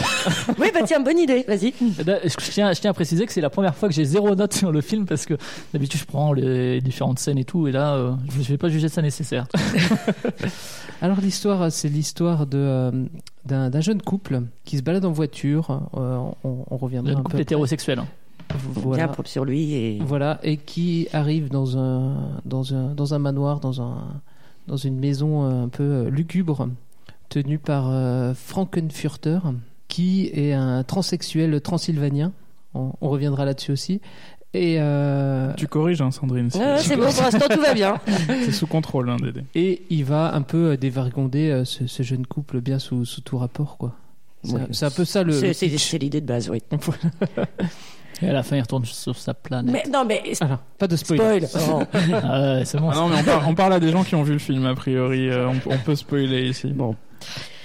Euh, ben, en fait, ma première partie, c'était un petit peu de, enfin, euh, je l'avais intitulé, mais qu'est-ce qu'elle fiche là-dedans? Donc, c'était par rapport au cast, qui est quand même, Ouais. bah, vous l'avez entendu avec euh, le, Ouais. le trailer, assez impressionnant de longueur. Il y a une pléthore de personnages, tous plus inconnus les uns que les autres en ce qui concerne les acteurs. Il faut savoir Il y a que des juste euh, Suzanne Sarandon voilà. qui peu qu'est-ce qu'elle fiche là-dedans? Oui, mais Ti- Tim Curry aussi, il a fait, il a fait plein de séries après. euh, Après, ouais. Sa tête, après, sa tête, Pas mal, pas mal de cuisine euh, indienne.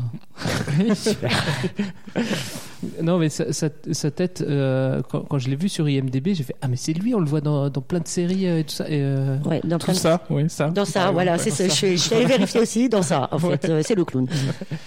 Euh, oui, donc ce que je voulais dire en fait, c'est que la plupart des acteurs, à part Suzanne Carando, qui était son premier euh, rôle au cinéma, sont tous inconnus déjà parce qu'ils sont anglais et ensuite ce sont des acteurs de théâtre puisqu'au départ c'est une pièce et euh, ils ont récupéré l'équipe originelle de la pièce pour la plupart des acteurs. Dont le metteur en scène aussi. Le metteur en scène, Qui, est, qui joue dedans? Non. Alors c'est le, c'est pas le metteur, en... enfin peut-être que pour la pièce il Si, était metteur en scène, mais c'est le l'auteur, celui qui a fait, euh, enfin la totalité, chansons, musique, euh, tout. Donc qui joue dedans effectivement, qui fait euh. Qui veillait au grain. riff-raff, euh, le, le serviteur. Qui est aussi un jeu de société qu'on a derrière nous là actuellement. Tout à fait. Euh, donc oui, bon, pour commencer, le, bah là c'était bien le contexte. Euh, ce film date de 1975. euh, la pièce de théâtre avait été faite en 73. Au début, c'était un tout petit truc fait pour rigoler dans une obscure salle londonienne. Euh, joué par euh, voilà des acteurs euh, plus ou moins Second pas forcément zone, ouais. débutants débutants mais euh, sans grand grande envergure euh, Est-ce pour- qu'il y avait un, un- un lien avec la salsa du démon et tout ça? Non je crois que la salsa du démon c'est plus tardif et puis c'est Ah, beaucoup moins anglais aussi. Effectivement, t'es nul en contexte. Tu vois? Mais ça me fait penser à ça, au final. Donc, ouais, bah, Richard O'Brien, qui est donc euh, le- l'auteur euh, et acteur, euh, a fait ça au départ euh, juste pour délirer, euh, pour s'occuper parce que C'était c'est sa un acteur. première scène. Non, non, c'était un acteur, mais au chômage, et donc il a fait ça histoire de, de rigoler. Bah, il traînait en, ba- en Barésie chez lui et C'est. J'ai envie d'en parler. Et donc la pièce au départ, euh, bah, comme c'était une toute petite salle, euh, avait un succès très moyen. Puis ça a pris de l'importance. euh, ça a été joué euh, dans des plus grandes salles. Ça a été joué aux États-Unis. Ils ont décidé d'en faire un film.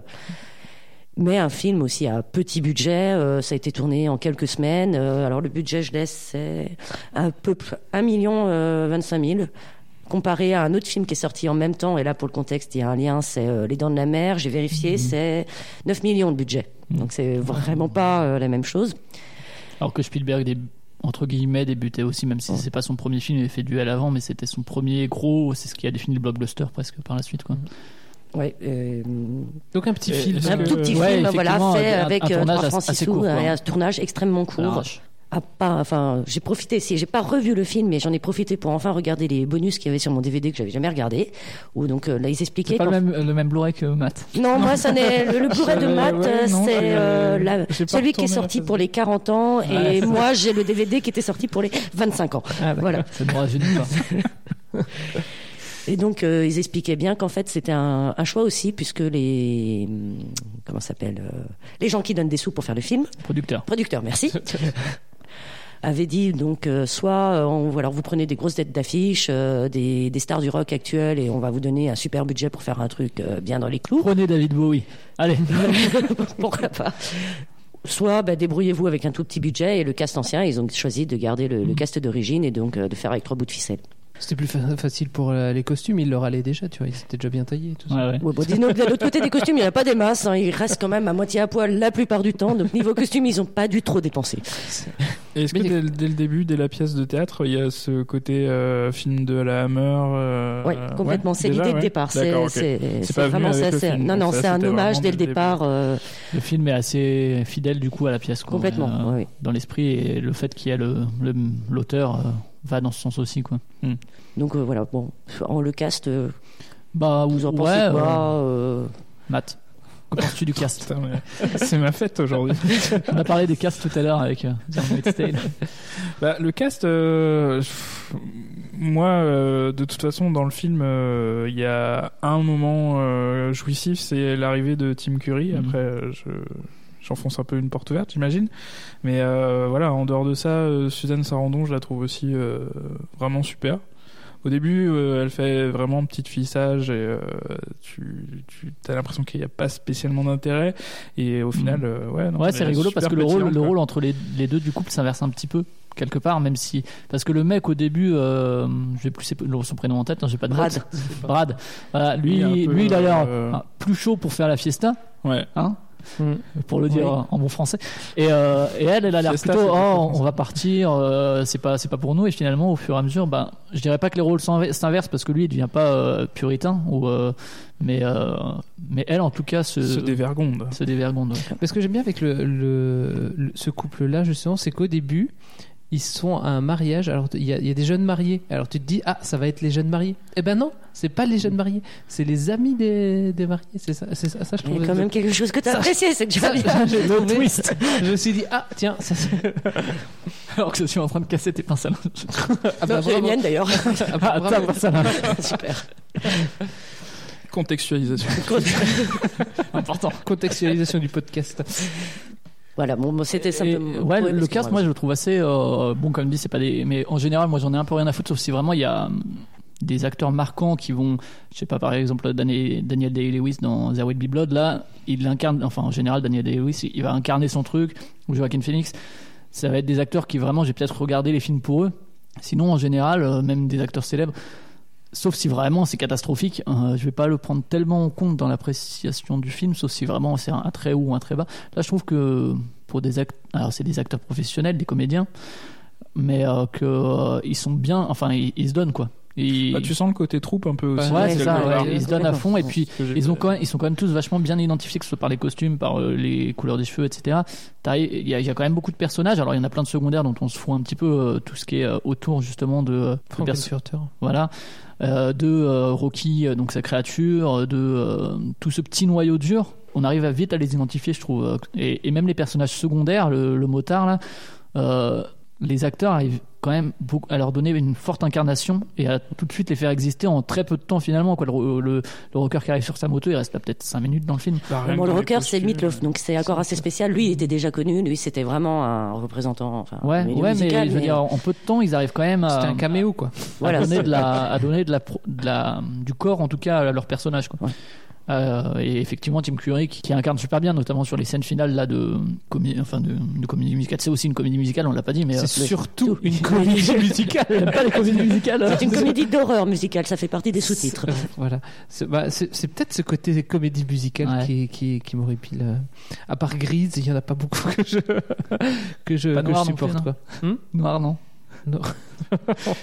Non, mais- Sois content, t'as échappé, c'était ça ou R Et R, ça dure deux heures. Donc, euh, Et euh, ouais, on reviendra peut-être sur le côté comédie musicale après, mais du coup, ouais, le, le, le côté acting et cast, et, etc., je trouve qu'il y a pas mal d'investissement et d'énergie, quoi, de manière générale, qu'ils arrivent vraiment ouais, à donner euh, de la profondeur à la personnage, alors que c'est des personnages finalement assez euh, éthérés, disons, qui ont pas qui sont pas caractérisés par le film, mais les acteurs suffisent à ça, quoi, je trouve.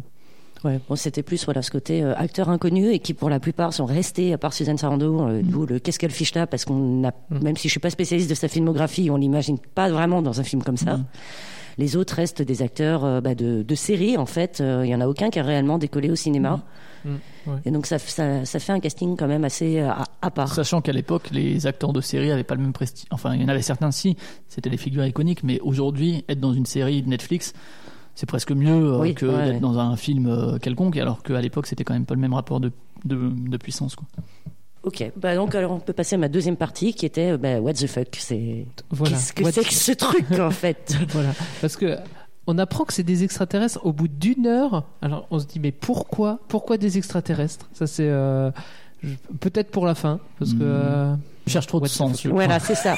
Je pense qu'il faut se concentrer sur la dernière phrase du film qui est euh, alors je l'ai renoté parce que je le connais Let's par cœur mais the pas time, rap again, un truc. pas non ça c'est la chanson d'intro euh, alors que je la retrouve où elle est? Il rampe à la surface de la Terre ces insectes qu'on appelle la race humaine, perdus dans le temps, l'espace et la signification. C'est ça. Il n'y a pas de signification. Faut pas chercher à Tu t'es comprendre. pas senti visé en, en tout cas, il n'y a pas de signification scénaristique Non, et narrative euh, d'un point de vue linéaire, même si ça se tient euh, au niveau du scénario. euh, Ah, si ce n'est faire un, un- si, si ce n'est faire un hommage à tout le cinéma, euh, Mais- ouais, toutes ça. les créatures, Et- les extraterrestres, avec- euh, C'est clairement ça le propos, en et, fait. et du coup, c'est pas une, euh, c'est ce que euh, je disais, c'est pas une, C'est pas un une- sens, c'est pas une- fresque. une- un quasiment. Narratif. C'est il y a un sens de propos, il y a un sens dans la, la volonté générale de rendre hommage à certaines choses, mais pas effectivement euh, de scénario linéaire comme euh, ce que toi tu peux apprécier d'aider. Bah, merci. Bah, Ah, je merci. Ça veut dire quoi ça On va proposer Mulholland Drive la prochaine fois. tu vas mourir. C'est parce que quand, quand Dédé à un film qui se passe à Hawaï, bah, il se passe à Hawaï pour une raison. Quoi. Ah ouais, c'est ça. Ouais. Je dirais pour ta défense, c'est toi qui m'avais montré Denis Darko et dans le genre euh, film pas linéaire. euh, Ouais, c'est vrai. non, mais ça fait réfléchir, Denis Darko. Mais c'est vrai que tu disais what the fuck. Moi, j'ai une occurrence de what the fuck dans mes notes. C'est, j'ai marqué séquence what the fuck. L'arrivée en fauteuil roulant téléguidé ah oui, je l'ai. d'Everett Scott sur fond de musique zen. Alors là, je me mais, mais qu'est-ce qui se passe C'est- non, mais, non, mais c'est vrai parce que euh, ils, doivent, ils doivent aller voir euh, étape 1, ils partent de l'église et ils vont voir leur. euh, Alors, on a leur un côté ancien très rationnel de Dédé là. ils vont voir euh, prof, ouais. euh, le- ils vont voir euh, ce Alors- professeur, professeur qui revient, qui vient au, au château comme ça, on, on sait pas pourquoi. Si. Soit, ah si soit- si, on on- sait pourquoi. Parce qu'il vient chercher son neveu Eddie, le motard rocker, qui lui-même est venu chercher sa copine, qui est maintenant la copine de Frankenfurter. Il y a un lien. Mais Frankenfurter, il sait, il, il sait que lui, il est du, du bureau des, des, des extraterrestres, je sais pas trop quoi. Ce Parce qu'il est nazi. Parce que Ah oui, Bah, il y a un petit côté nazi aussi. Bah euh, ouais, c'est. Non mais c'est pour le coup c'est anecdote, c'est hein. c'est- c'est euh, c'est un le, le fauteuil roulant, c'est l'aimant qui l'attire euh, Dans les, oui. dans le Magnétisé, Par alors, contre, pourquoi il fait un tour autour des, des deux nanas, ça on. Mais ça, C'est juste c'est parce que c'est drôle. C'est de la chorégraphie aussi, c'est de la mise en scène. hein, J'avais pas suivi, pardon. Et euh, fauteuil roulant, donc en hommage au, Dr Falamour de Kubrick, euh, une dizaine d'années plus tôt, qui est un excellent film aussi. Très drôle aussi. Tu devrais essayer. euh, des- Il y a des nazis dedans. Super. Et euh, what the fuck aussi, euh, transsexuel Transylvania. Ouais. C'est en fait sa planète. C'est une galaxie, ouais. C'est une non, galaxie, il est, c'est la, pas la planète, c'est transsexuel de la galaxie Transylvanie. D'accord, ok. Parce que mais la Transylvanie, euh, moi je pensais au départ, on pense que c'est le. Bah oui, mais en mais fait, non. Ah oui, non, bah, what the euh, parce fuck. qu'en plus, t'as le côté manoir euh, draculesque euh, avec euh, le, le serviteur, donc qui, est, euh, qui se révèle finalement être, euh, je sais pas quel rôle il a dans, dans la société extraterrestre, mais euh, au niveau de la hiérarchie. mais, Celui qui a une queue de cheval. voilà. mais qui au début n'en a pas et qui est bossu, etc., et qui fait vraiment euh, quasi modesque. Ah non, mais au tout début, Euh, il non, est même sera protestant. C'est une référence à Murnau en fait. Ouais. Ah d'accord, ouais, mais le, ser- Le serviteur, le il frappe, serviteur, ouais. Donc euh, lui au début il a ce rôle-là, et effectivement ça accentue le, le côté euh, vampire euh, Non, non, transylvanien. au, au tout début, on le voit même derrière les mariés. euh, Oui, euh, les trois, le pasteur, sa femme et sa fille, c'est justement euh, bah, les, deux, Riff-Raff les deux et, serviteurs, euh, Riffraff. Magenta, et puis euh, Bah, euh, du coup, Columbia, euh, la copine. Le, le couple, le couple de fermiers, c'est ça C'est comme, ça, comme les fermiers de, euh, du, du dessin. Ouais, non c'est Oui, ça, c'est ouais, ça. un bon Ah, je les ai pas reconnus. Ouais, mais ils sont difficiles à reconnaître, mais c'est voilà. Vous avez des bowling Je, je le regarderai pas. une Voilà. fois de Et plus. si, allez les cinq premières minutes. Ah non, non, pas les 5 premières minutes parce qu'il y a que la bouche, mais euh, les 10 premières, on va dire. Mais tiens, la bouche, justement, peut y revenir. Elle a un sens aussi. Bah oui, moi je pensais qu'on on allait entendre une Horizontal. chanson des, des Rolling Stones. Non. Le sous-titre, euh, un des sous-titres du film, c'est Different Set of Jaws. Et il est sorti en 75. Je vous ai fait une- parler tout à l'heure des Dents de la mer. Et c'est une référence aux Dents de la mer. Jaws. Qui a la mâchoire dents. du, requin. Là, c'est juste une bouche. C'est fait exprès aussi. Puis- D'où le contexte. Ah. Pour comprendre. Voilà, 1975. Ah, donc comme quoi T'étais- c'est T'étais important. où toi en Moi 1975 j'étais pas né en 1975 quand même. Hein. Je- suis pas si vieux. Voyons Flavien. Il y a une blague avec poisson et pané, mais je- j'arrive pas à l'articuler comme il faut. Voilà, alors donc bah, le what the fuck euh, qui ressort de tout ce film, enfin qui est à mon sens la première impression qu'on en a et qu'on à la fin du premier visionnage, c'était quoi ça? Et ça, qui ça dépend qu'on- ce qu'on a vu avant en fait. Moi c'était la première fois que je l'ai vu, mais ça m'a pas choqué plus que ça. J'ai vu des t'as trucs beaucoup l'habitude plus des trucs, tordus, euh, ouais. Des- Bon, ouais. Bon, je sais pas si t'es Bah, pas prévenu. Non, si on regarde des films, ouais. Oui, peut-être euh, quand on mais même encore, on va pas partir sur peut-être le contexte, mais euh, même en le voyant à l'époque, en fait, c'est pas si détonnant que ça. Enfin, c'est vachement inscrit dans son contexte. Aujourd'hui, on a... C'est- beaucoup de, de références à, à beaucoup de Ouais, choses. mais euh, oui, surtout, voilà, je veux dire, ça, euh, oui. Et ouais. au-delà, il n'y a pas. Mais justement, ouais, le... je pense que voilà, c'est un film qui est considéré comme culte et Ah, C'était ma troisième partie, donc euh, c'est non sans ma troisième partie. Mais alors, Euh, nanar ou film culte, allons-y. Continuons sur, euh, sur le what the fuck peut-être, mais ça, Comme tu ça veux. va avec. Mais euh, ouais, du coup, le côté what the fuck, enfin, on comprend que c'est pas un, un truc à scénario linéaire, mais finalement, après, tout n'est qu'une question de mise en scène, de chorégraphie, de comédie musicale qu'on aime. Enfin, moi, je trouve que les, les chansons sont pas toutes aussi bonnes les unes que les autres, et du coup, euh, quand c'est moins bon, bah, c'est moins réussi en fait que quand les titres sont bons. Euh, la chorégraphie, pareil, elle est jamais parfaite parce que la- je sais pas. Ça a été préparé, mais je pense qu'il y a de l'improvisation qui est Ouais, pas mal aussi le sur le côté tournage. chorégraphique, c'est pas le fond non plus. Voilà, ils ont pas répété 15 jours euh, parce qu'ils avaient Mais pas le pourtant, temps. il donne la, la danse. faut faire un, un saut sur la gauche et, euh, et un coup de pelvis. Moi, j'avais pas le bon sous-titre. et un saut dans le temps ensuite. euh, D'ailleurs, c'est- Pelvis, est-ce que c'est une référence à Elvis aussi Ah, Elvis Non, peut-être. Un Booba au tête.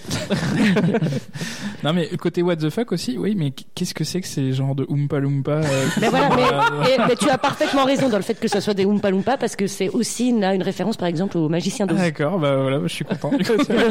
Ben, c'est les Transylvaniens, puisque c'est le congrès annuel de- des Transylvaniens. Donc il y a tous les potes extra- extraterrestres qui sont là pour, euh, pour voir euh, la grande réalisation de Frankenfurter, c'est-à-dire, puisqu'on n'en a pas parlé, on n'a pas expliqué d'où vient le titre. Rocky, c'est le nom de l'homme parfait créé par euh, Frankenfurter. Parfait, Voilà. qui est très blond, très musclé. Très blond, très mais qui musclé. fait et pas, mais qui a- fait pas de boxe. Alors pourquoi il s'appelle euh, Rocky Et, qui, qui pose tout- Ouais, non, mais sors, là, sors. et, et qui pose toutes les questions de le, déjà, enfin déjà c'est pas nouveau non plus à cette époque, mais de la création euh, qui devient humaine, etc. Ouais. Par rapport aux sentiments qui peuvent naître de sa part. Pareil, c'est pas un sujet novateur pour l'époque non plus, Bah, mais Non, il y a eu euh, Frankenstein avant, mais. Oui, Y aurait-il un lien, vaguement une inspiration Ouais, peut-être, je pense. Hein. Frankenstein, Frankenfurter. hmm, Ah, tout est lié, oh, Voilà. c'est dingue ça. D'ailleurs, j'ai retenu la recette. hein. Il faut prendre une momie et euh, mettre euh, différentes euh, peintures de couleurs différentes, euh, faire couler ça. euh, Ouais, j'ai- j'ai j'ai- j'ai tout en tête Ah, là. C'est bon. c'est bon. Bah là, euh, justement, le petit côté euh, documentaire euh, des bonus m'a appris qu'en fait, euh, le chef décorateur avait décidé euh, que ça devait faire l'arc-en-ciel à travers euh, la cuve où on voit euh, la création de Rocky, et qu'en fait, il n'avait absolument pas dit à Tim Curry quelle couleur il devait euh, ordre, faire, ouais. dans quel ordre, et donc il gueulait les trucs au fur et à mesure, et c'est pour ça qu'il a l'air tout paniqué et qu'il tripote tous les boutons à toute allure, puisqu'il essaye de suivre ce que l'autre est en train de lui crier de faire. Rose, bleu. Alors, garçon, fille. Mais pourquoi il les avait pas mis Et ça finit très gay friendly. Mais parce que justement, c'est pour le, c'est pour le côté, euh, ça, ça rajoute quelque chose euh, dans le côté savant fou. Et ils avaient pas les sous pour euh, le faire plusieurs fois, je pense. Donc, euh, Non, aussi, oui, sûrement. oui. Tout ça pour en arriver à l'idée que, bah, en fait, euh, si on comprend rien, c'est parce que c'est une quantité de références et que c'est voulu, c'est volontairement kitsch, stupide et mal fait. C'est le but, c'est une référence au film de série Z, au film de minuit, et euh, encore plus au autre sous-titre, Double Feature, c'est euh, le, le double programmation. Donc c'était les films réellement à petit budget qui passaient en plus des vrais films dans les années 50. Donc le fait que ça, soit- que ça ne ressemble à rien, c'est le parti pris, c'est voulu. Ok. Je, je comprendrai mieux ce film euh, Voilà. la troisième fois. Par contre, ce que j'ai compris, c'est que c'est quand même très sexuel. Oui, après il y a un côté... Ouais, ouais, même pas tant que. Enfin, Ah, si, quand même. Bah, il, il dévergonde quand même euh, la femme Et, je- avec des jolis effets spéciaux. hein. Quand, quand il arrive, euh, il, il va voir, euh, il va Ouais. voir la femme. euh, on croit que c'est lui. Hop, une perruque et hop. En fait, non, c'était. euh, Enfin, elle croit que c'est son, c'est son mari et en fait, non. Ah, c'est euh, c'est Frankenfurter. Et après, exactement la même scène euh, oh là là. avec le euh, et joli déguisement à chaque fois. C'est beau. production value, gros budget, rideau rouge. Euh, mais du coup, tout ça, je pense, tout le côté entre guillemets transgressif ou non, euh, selon le point de vue, euh, ça va aussi aller dans le côté film culte euh, dont tu voulais Ouais. parler en troisième partie. Voilà, c'est ça. Donc euh, c'était... Je te passe le plat. Trop bien. Merci beaucoup. Bah, donc, nanar ou film culte? Je sais déjà que pour Dédé, je pense qu'on va prendre la premia catégorie. Moi, les- et encore, j'aime bien les nanars, hein, mais, Pour, mais pour moi, là, les deux sont là, pas incompatibles. Il y, a des, il y a des nanars qui sont films cultes. Je trouve que vrai. film culte, ça, ça, ça a rien à voir avec la qualité du film, en fait. Un film peut être culte en étant très très mauvais. Par exemple, je sais pas, le Plan 9 from euh, Outer Space de Ed Wood, euh, c'est un film culte et pourtant il est réputé comme euh, être le pire film de l'histoire du cinéma. Euh, c'est sans doute faux, mais euh, il y, a, il y a eu d'au- d'autres choses. Amour et amnésie. non, je suis mauvaise C'est langue parce que petit, en c'est plus, petit ça. T'as dit que tu l'as aimé en petit, plus. c'est avec Matt Damon. non, non, c'est juste une pique, mais oui, du coup, le côté film culte, c'est comment est-ce qu'il a pu marquer l'histoire du cinéma? C'est ça qui le rend culte en dehors même de toute euh, considération qualitative, en fait. Oui, c'est ça. Puisque au départ, en fait, euh, bah, il a fait Ça un flop. pas- hein. ouais, ça a ça, pas marché, ça a ouais. été un beat total. Et ça a été, ils en ont fait justement des séances de minuit dont euh, les films dont ils s'inspirent. Et là, ça a commencé à avoir un public un petit peu particulier justement, Ouais, qui- des marginaux, quoi, des marginaux, voilà, qui cherchaient un cinéma un peu différent. Parce qu'encore une fois, contexte, on est dans les années 70, on sort de Nixon. euh, niveau des États-Unis, c'était pas forcément la, part- la, la, la période la plus fandard et la plus. euh, Alors qu'aujourd'hui, avec Donald. Ouais. Et Ouais, donc, euh, plus- c'est. Ouais. Pardon, vas-y. Excuse-moi, non. Non, Juste, c'est parce qu'en plus, avec le nanar, il y a un côté euh, pas intentionnel. Oh, globalement. Ouais, On fera un débat ouais, sur ça dépend. nanars. Ouais, on pourra. Qu'est-ce que t'as Mais euh, à aucun moment, euh, Tim Curry se dit euh, j'ai l'air crédible si je tourne mes, mes peintures, on y croit, c'est bon, ça fait classe. Non, ils, ils, sont- ils sont Non, mais très il est à bien qu'ils 200% font. Tim Curry euh, quand, il, quand il est dans son rôle, là, j'ai l'impression. Oui, mais à aucun moment il se dit ça fait classe. Ouais, il n'y a, pas- il a de volonté de crédibilité euh, narrative. quoi. particulière, oui. Non. Ouais, non, non, clairement. ouais. Voilà, et donc, euh, ben, en fait, il a fini par devenir culte pour certains, à force euh, d'être joué, les spectateurs sont revenus le revoir et c'est devenu un spectacle en soi, Mm. avec des troupes qui le jouent et les spectateurs qui le jouent le film avec accessoires, avec euh, une série, tout un, toute une liste de répliques en plus à rajouter dans le film et ça devient un, un vrai truc interactif en fait. Et ça change complètement la. Moi, ce que, ce que je crains justement, c'est que ce soit institutionnalisé. En fait, ce genre de truc, c'est bien quand ça reste complètement what the, what the fuck justement, et que là, le côté, on va insérer des nouvelles répliques, ça fait très cadré. Et c'est triste presque parce que du coup, ça n'est pas dans l'esprit du film ou dans l'esprit peut-être des premiers spectateurs qui se sont emparés du show comme ça et qui ont commencé à faire eux-mêmes le show euh, devant l'écran. Parce que c'est ça l'idée. C'est pour ça que je disais que le contexte de visionnage est important. Nous, on l'a vu dans nos canapes ou quoi. euh, on- peut juger de la qualité du film ou non euh, à ce, ce niveau-là par rapport à l'objet filmique, mais l'expérience de le vivre en cinéma avec les gens qui prennent ce matériau et qui le font leur, c'est-à-dire que l'œuvre est jamais finie avant que le spectateur l'ait prise en main, est très vrai là-dedans, quoi. Et du coup, je pense que ça donne une autre dimension au truc, mais que justement le côté, euh, bon bah alors là, en- enfin le cadrer, essayer de le d'y mettre des cadres, pour moi, c'est antinomique avec le Ouais, l'essence du film. Quoi, Ouais, c'est pas faux. Bah, disons que tous les trucs qui ont été créés sont faits au fur et à mesure et sont devenus institutionnels au fur et à mesure. Mais après, euh, selon les endroits, selon les cinémas, ceux qui les présentent, euh, c'est pas forcément toujours Oui, les je mêmes. pense que je pense qu'il y en a toujours Donc il y a toujours des trucs quoi, un peu différents. Et puis faire faire ça, c'est complètement méta et c'est c'est un film qui est super méta à la base, qui reprend plein d'éléments Mm. euh, des grammaires des, des, des autres films, donc euh, c'est tout à fait compatible, je pense. Et Ouais, ça ouais. peut être euh, fait par une troupe de théâtre aussi vivante que, que, que ouais. à la base et laisser place à l'improvisation. Mm. D'ailleurs, je suis curieux de savoir comment ils font la scène d'orgie à la piscine. Euh, euh. ils la font pas généralement. Ah d'accord, ouais, voilà. Euh, euh, dansent sur scène, mais euh, non. C'est ça, ouais. D'accord. Il n'y a pas de piscine. il n'y a pas de piscine. En tout cas, les deux fois où je l'ai fait, il n'y a pas de piscine. Mais en, tout cas, ouais, c'est annuler mon billet, hein, du coup. Bon, par contre, euh, première fois que je l'ai fait, euh, tu risques, bon, les rideaux rouges, ils y étaient, non? Alors, bon, en étant un homme, il y a moins de chance, mais euh, dans les scènes dont on parlait David, où euh, Frankenfurter vient voir euh, Brad et Janet, ils chopaient quelqu'un dans le public et tu te retrouvais à poil dans la salle de cinéma. Donc, euh, Ah, c'était obligé d'avoir le même slip que Brad. non, pas du tout. T'espérais au moment où ça tombe sur toi, merde, qu'est-ce que j'ai mis? Parce que Ah, rien, moi jamais. Euh, mais, euh, mais du coup, oui, ce, ce côté-là, euh, voilà, c'est le côté culte, en fait, qu'on aime ou pas le film, euh, on peut pas ne pas considérer euh, le Rocky Horror Picture Show comme, comme culte. Et en fait, toutes ces anecdotes, on les connaît même si on connaît pas le film, en fait. Le côté euh, mise en scène pendant le, le cinéma, enfin pendant les, les séances au cinéma. Et du coup, c'est euh, un film qui, effectivement, il a foiré au début, mais il est toujours joué aujourd'hui. Et c'est, euh, euh, j'avais lu sur Wikipédia, je cite mes sources, que c'était le, le film euh, le plus longuement euh, puisqu'il a, il a, il s'est jamais 40 ans, arrêté. Explosé en salle, ouais. Ouais, et qu'il y, y a un des mecs qui est dans le Guinness Book des records parce qu'il a vu, je sais plus, aujourd'hui il a vu plus de 2000 fois le film au, ciné, quoi. Oula, Et- beaucoup quand même. Ouais, bon, après, ça, ça devient de la performance et il a rien d'autre à faire de sa vie, je pense. Oui, Déjà, je il s'appelle. Sol, je crois. Ils l'ont intégré dans les répliques euh, d'ailleurs.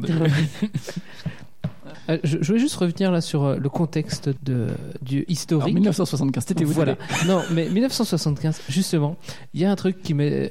Quand j'ai vu le film, je dis Ah, ça, c'est 1975. C'est le couteau électrique. euh, le, couteau, euh, le couteau électrique avec euh, lequel il, il découpe. euh, Eddie. Oui. Eddie, la, la dinde.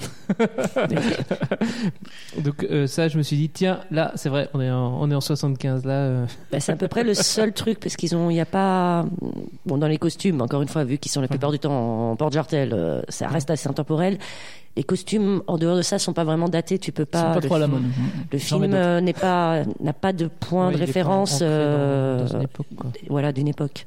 Bah, du fait de la, déjà de l'éclatement du scénario, quoi, enfin de, du, du choix de ne pas vraiment en faire, ça l'ancre pas euh, spécialement effectivement dans, dans son contexte. Par contre, tout ce qu'il y a eu autour, euh, ça a quand même fait du bruit mine de rien. Peut-être pas au début du coup, qu'il a pas eu beaucoup de. Ah si si, au début justement début. les peu de spectateurs et les quelques-uns qui étaient, il y a eu quand même euh, une volonté de, enfin, euh, de censure quoi. enfin, L'Amérique bien pensante était fortement choquée parce que oui, bon, comme tu disais Matt, il y a quand même un certain côté assez sexuel, assez marqué. sexuel et transgenre quoi enfin Voilà, déjà quoi c'est le tra- travesti- travestissement hein, c'est comme ça qu'on dit ouais et le, le côté on s'en fout du genre de la personne quoi tout ce qu'on veut c'est euh, baiser quoi et le plaisir sera le même c'est je sais pas si enfin si s'ils sortaient aujourd'hui je pense qu'on aurait les mêmes levées de boucliers parce que les gens sont toujours aussi euh, aussi puritains voire peut-être même plus qu'à l'époque je sais pas mais et pour le coup à l'époque je trouve pas ça si euh, audacieux que ça. Alors je comprends que c'est, mais quand on regarde Easy Rider qui est sorti en 69, qui va encore plus loin là-dedans, pour moi, dans parce que ça, ça traite pas que du sexe au niveau des substances, etc. C'est- ça va presque plus loin pour moi, même s'il n'y a pas de. Ouais, ça, c'était des hippies. euh, Après, ça reste, euh, ça, ça reste bon enfant et gentil. hein, Il n'y a rien de. Ouais, mais même ouais, s'il a été, euh, je crois, réservé à un public adulte à sa sortie, j'irai pas jusqu'à dire que c'est tout public, mais enfin bon, c'est pas. Mais c'est quasiment le personnage principal aussi, euh, du coup. Ouais, et, qui, mais ça- euh, ce qui m'étonne, c'est que voilà, Bowie, c'était le triomphe absolu en 75. Enfin, je veux dire, en 72, c'est Ziggy Stardust, et il joue complètement avec son corps et ces gens-là, etc. Et euh, est-ce que je suis homo ou pas euh, et Il joue avec ça. Enfin, c'est un jeu.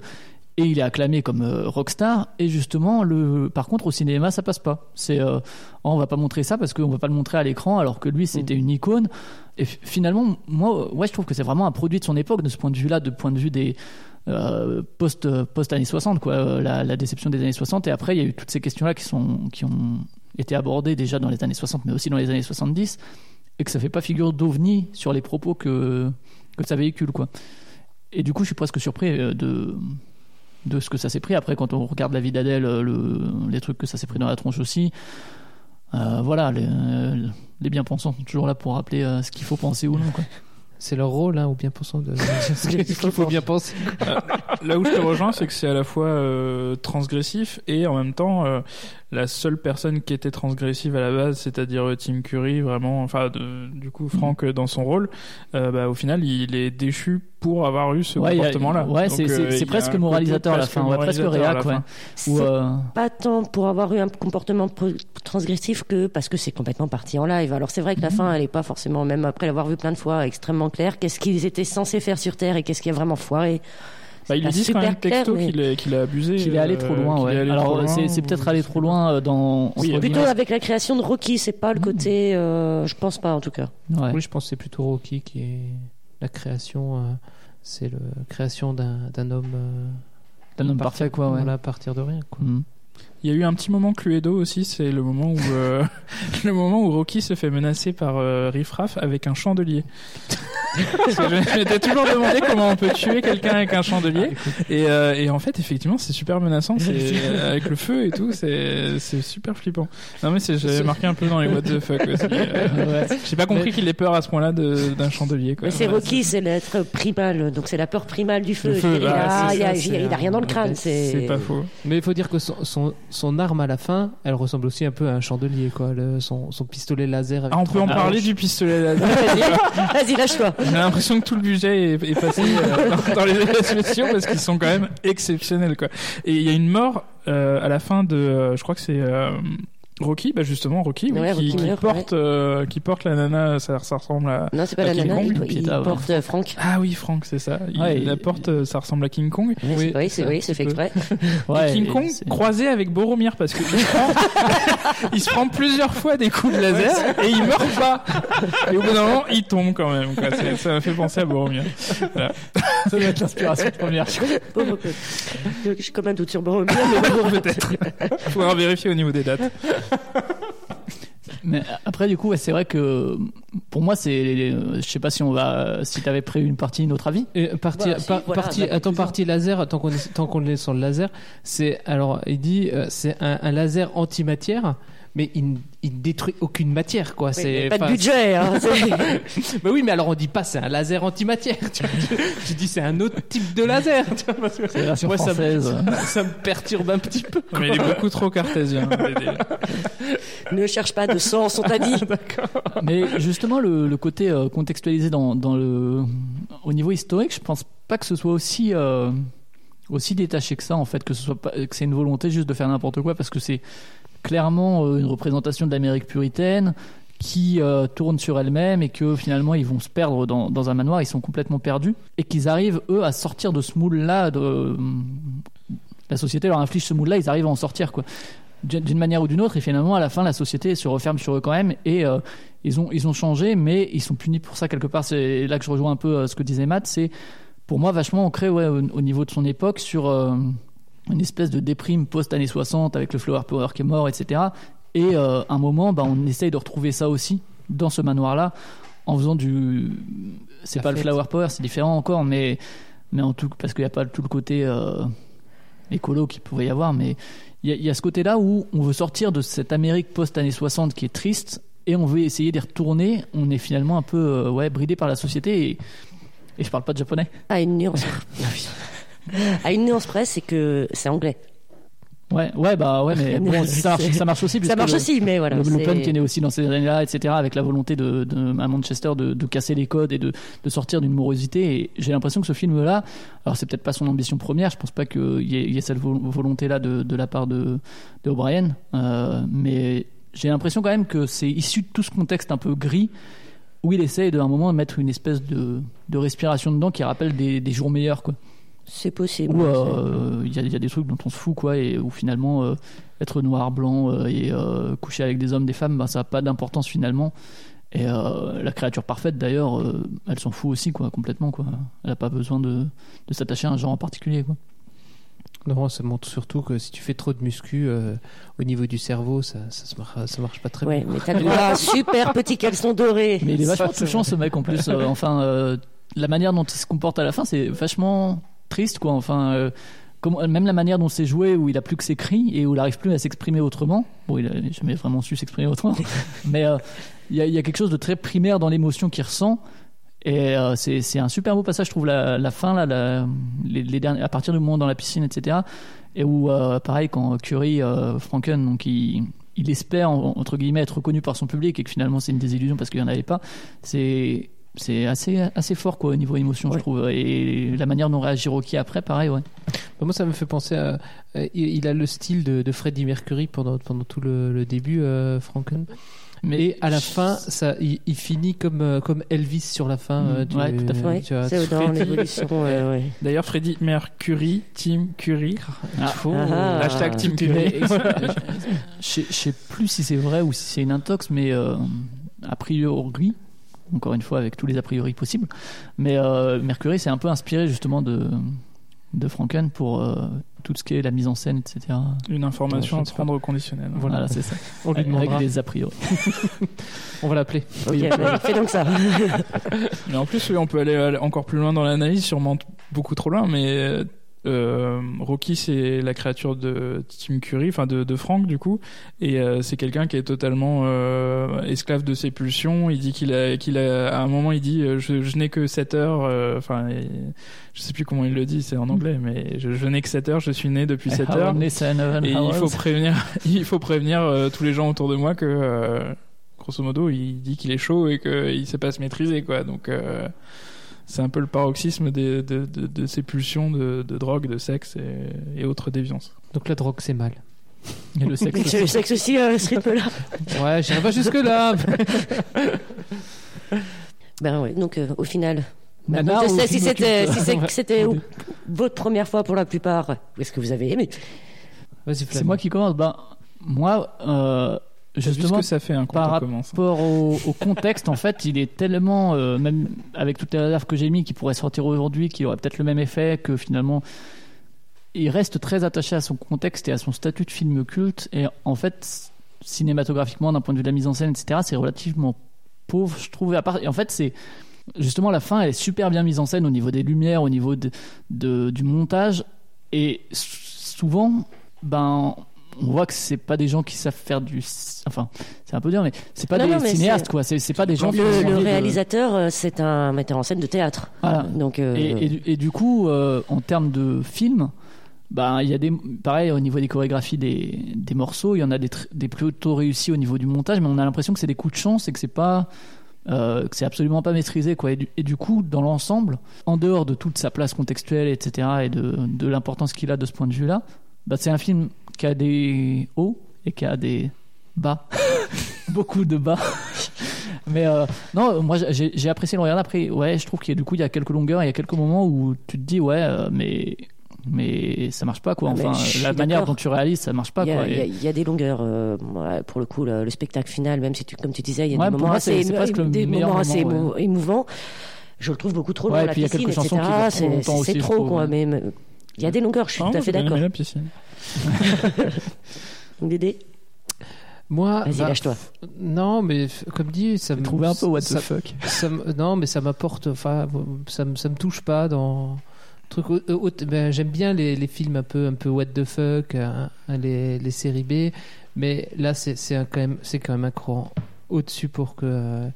Il y, a, il y a- il y a des choses, tellement de choses qui, qui collent pas. Enfin, que voilà, tu apprends que c'est des extraterrestres, mais tu te dis, mais pourquoi? Mais, Et du coup, c'est c'est trop. Parce que c'est c'est les risques, c'est ceux qui viennent sauver l'humanité de sa morosité quelque part. enfin, c'est trop, c'est trop pour moi. Mais je te rejoins sur le côté justement des fois si ce que tu recherches entre guillemets c'est l'émotion et que ça t'en apporte aucune. Bah moi il y a effectivement des moments où je suis là et je me dis oui ben ok je vois pourquoi tu fais ça et je vois que ça vous a amusé de le faire mais sauf que moi ça me- ça m'en touche une sans toucher l'autre quoi ou en tout cas ce moment-là m'en touche une l'autre euh, me le touche pas. Et On vous enverra des schémas. hein. on va te laisser toucher. non, et puis il y a trop de chansons. Ah bah oui, c'est euh, une comédie musicale, donc oui, il y a du des coup, la chansons. comédie musicale, une qualité dépend de la qualité de ses chansons aussi, quoi. Et du coup, si toutes ne sont pas réussies, ben le film peut pas être.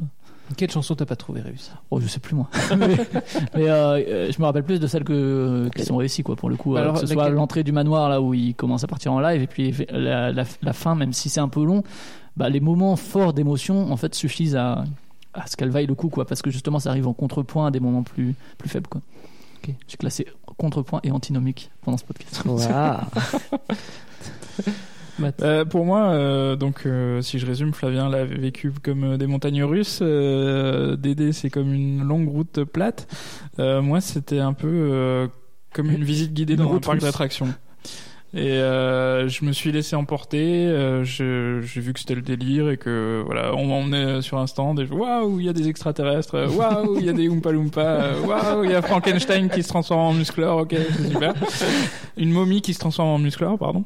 Et euh, ouais, non, j'ai- j'ai j'ai vraiment beaucoup aimé. Alors, euh, j'avais aucun a priori sur les films musicaux, donc euh, je crois que j'ai reconnu euh, la chanson où euh, on découvre le personnage de Franck. euh, je l'avais déjà dû l'entendre quelque part et euh, c'est vraiment une excellente chanson pour le coup. Je pense que je la rajouterai dans une playlist virtuelle. euh, Spécial DD.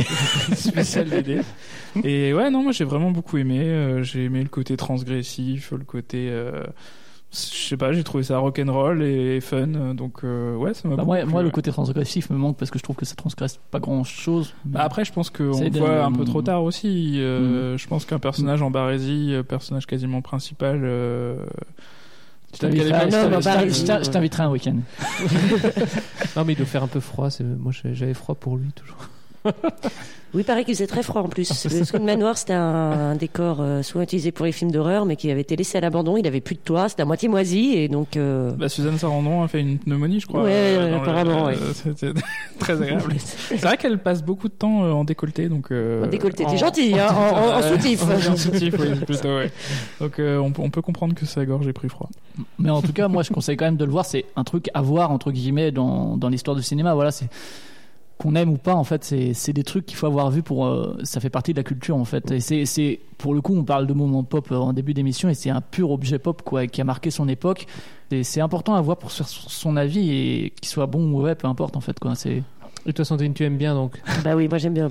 Moi, c'est le côté euh, décalé, grand n'importe quoi, euh, ouais, fun, rock. euh, j'y cherche pas, vraiment, j'y cherche pas de sens. Le côté transgressif, un peu, euh, tout en se disant que ça reste gentillesse et.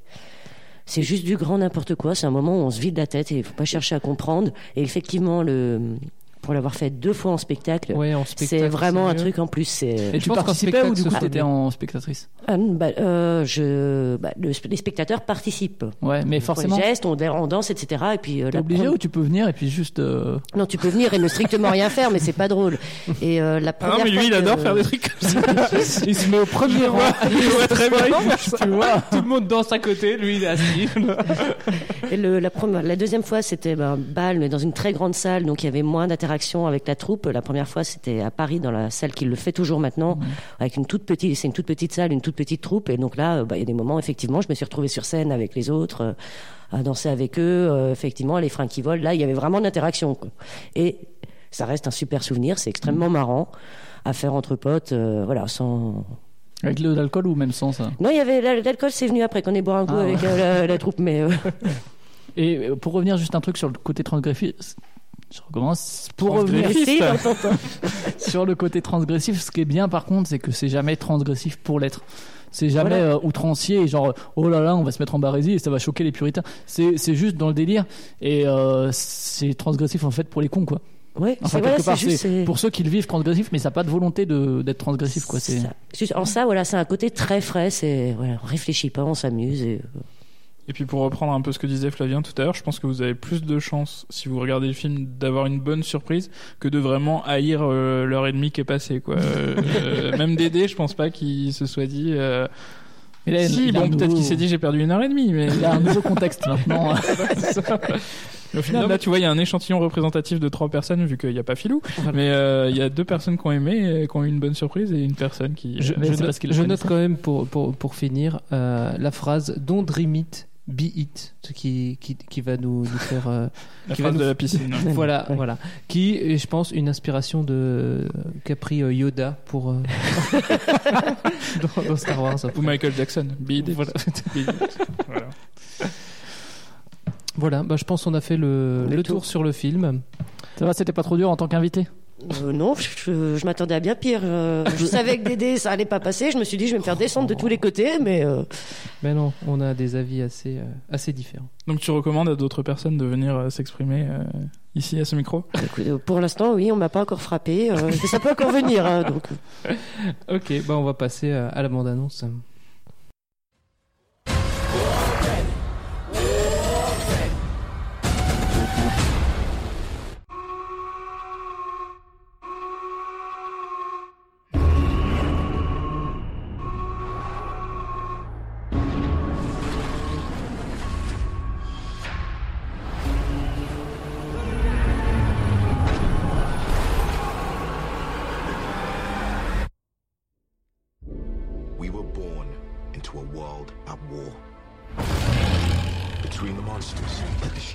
cities and the monsters we created to stop them, we thought we had sacrificed enough.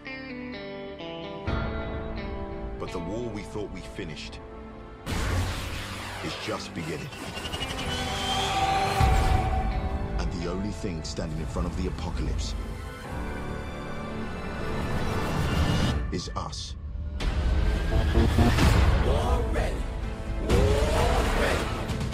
Doesn't matter where you came from, who believed in you and who didn't. This is our time. This is our chance to make a difference. Now let's get it done. That's what I'm talking about. In my phone, 'cause I wanna get it on till I die. In my phone, 'cause I wanna get it on till I die. They've evolved. And they could wipe out all life. Y'all, y'all remember me? Y'all remember me?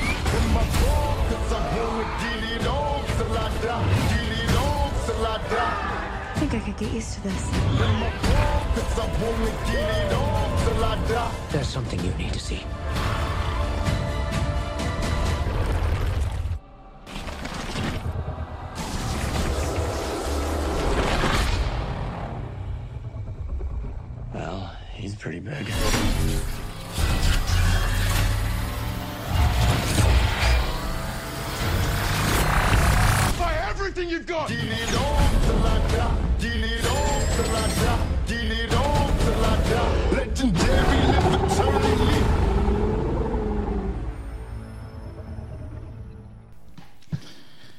Que- de quoi on va vous parler Ah, ce, mois-ci, euh, Matt Je sais pas si c'était pas plus long que la, la bande-annonce de Rocky Horror Picture Show. Non, parce qu'on n'a pas eu les noms de tous les Ah oui, et. Et on n'a pas eu le nom du film, ils l'ont pas dit en plus. Alors, eh bien non, mais on va, on va pouvoir le dire maintenant. C'est Pacific Rim 2 Uprising. Ah. Alors j'ai ici les notes de notre stagiaire euh, à la rédaction, euh, c'est un euh, W Wikipédia, donc euh, probablement Walter j'imagine. Donc euh, alors euh, c'est un film qui va sortir en 2018, qui est donc la, la fière suite de Pacific Rim premier du nom. Alors il s'est pas foulé sur le scénario, visiblement c'est les kaiju reviennent, Alors, mais ils ont ouais, évolué. Wikipédia, c'est pas foulé. Walter, Walter. À la réal on retrouve Steven S. The Knight. Enfin, on The trouve, on le retrouve pas. On le trouve parce qu'il était pas là sur le premier. Ah oui, non, bah, c'était Del. Toro du coup. Mais euh, là, bah, là on, on change de catégorie parce que là, c'est plutôt un mec qui était habitué à des séries euh, Angel, Smallville, Daredevil. Je ne sais pas si c'est prometteur, mais on, on- à voir. Pour le scénario, on a quand même euh, Del Toro avec, euh, avec plein d'autres personnes. Euh, en tant qu'acteur, euh, bah, on retrouve euh, John. On retrouve pas, on trouve. Eh, j'ai- on vient de voir un tic de langage. me- ça me permet de m'améliorer dans ma présentation. C'est magnifique. On- donc on trouve John Boyega. euh, qui nous vient de Star Wars, Star Wars. Euh, Scott Eastwood qui nous vient de de Clint. Il jouait déjà dans euh, Hunky Dory. Non, Hunky truc. Honky Tonk Hunky Man. Bilal Honky. Ah non, pardon. Tonk Man, je crois, de Eastwood dans les années 80. D'accord, bah, ench- enchanté. Euh, bonjour Scott. Euh, à la photo, Daniel Mindel, euh, qui est habitué des films d'action, euh, Mission Impossible 3, Spy Game par exemple. Donc c'est un film, donc suite programmée depuis longtemps avec Del Toro au scénario, plus Travis euh, Bichorn, qui, est- qui était un scénariste du premier également. Ça veut dire qu'il chôme deux fois plus. Quoi. Sauf que finalement, bah, en fait, ce sera avec Zach Perrer, euh, qui était euh, scénariste sur les Avengers notamment. Il a dit chômé. L'autre, il, a, il a viré parce qu'il était sur d'autres d'autres films en tant que scénariste. Et euh, donc. Euh. C'est un truc alsacien, ça, Bichom, en fait. Bichoma. Salut Bichon. Donc c'est un film qui a connu plusieurs euh, revirements en tant que euh, donc euh, savoir quel, quels seraient les réalisateurs qui participeraient au scénario. Et au final donc on, on se retrouve avec un film qui devrait sortir en 2018 euh, Qui était prévu de longue, longue date, hein, puisque Del Toro, à la sortie du premier, c'était 2012. euh, 2013. 2013. Il a dit, ouais, on va en faire un deuxième. Et puis après, il a fait, ouais, on va en faire même un troisième. Et puis on va faire des comics aussi, euh, pour faire le lien entre tout ça, parce que ça a bien marché, hein, je crois, en 2013. Je crois que t'es le seul à l'avoir vu. Enfin, moi, je l'ai pas vu en tout cas. Moi non Je l'ai plus. vu. Tu Moi, l'as vu, Ouais. Mais je- Alors, est-ce que il y a un scénario linéaire euh, que que Non, mais en fait, euh, c'est un scénario. Enfin, on, on voit venir le truc, quoi. hein. C'est, euh, c'est bon, les, les monstres et les robots géants, c'est bon, j'ai plus de 10 ans. Hein, Depuis Goldorak, euh, ça m'a un peu passé, quoi. Donc, ça, c'est vraiment euh, du gros blockbuster avec des monstres géants, des robots géants et qui se foutent sur la gueule, quoi. hein. Et à la fin, eh ben, c'est les gentils qui gagnent. Ouais Et les gentils, c'est les humains. Spoiler. et là, on sent bien que les méchants, ils sont de retour et voilà, ça va être juste. euh, Alors, non, dans la, dans la bande-annonce, on les voit quand même se battre euh, entre les robots. Donc, je soupçonne qu'il y a euh, le mec, euh, alors celui qui a une tête de méchant. Oui. Hein on parle, on voit bien voilà, lequel. on oui. voit bien. Qui, est- qui, est- qui était dans- aussi, qui a joué dans Torchwood aussi. euh, une superbe de série. toilette.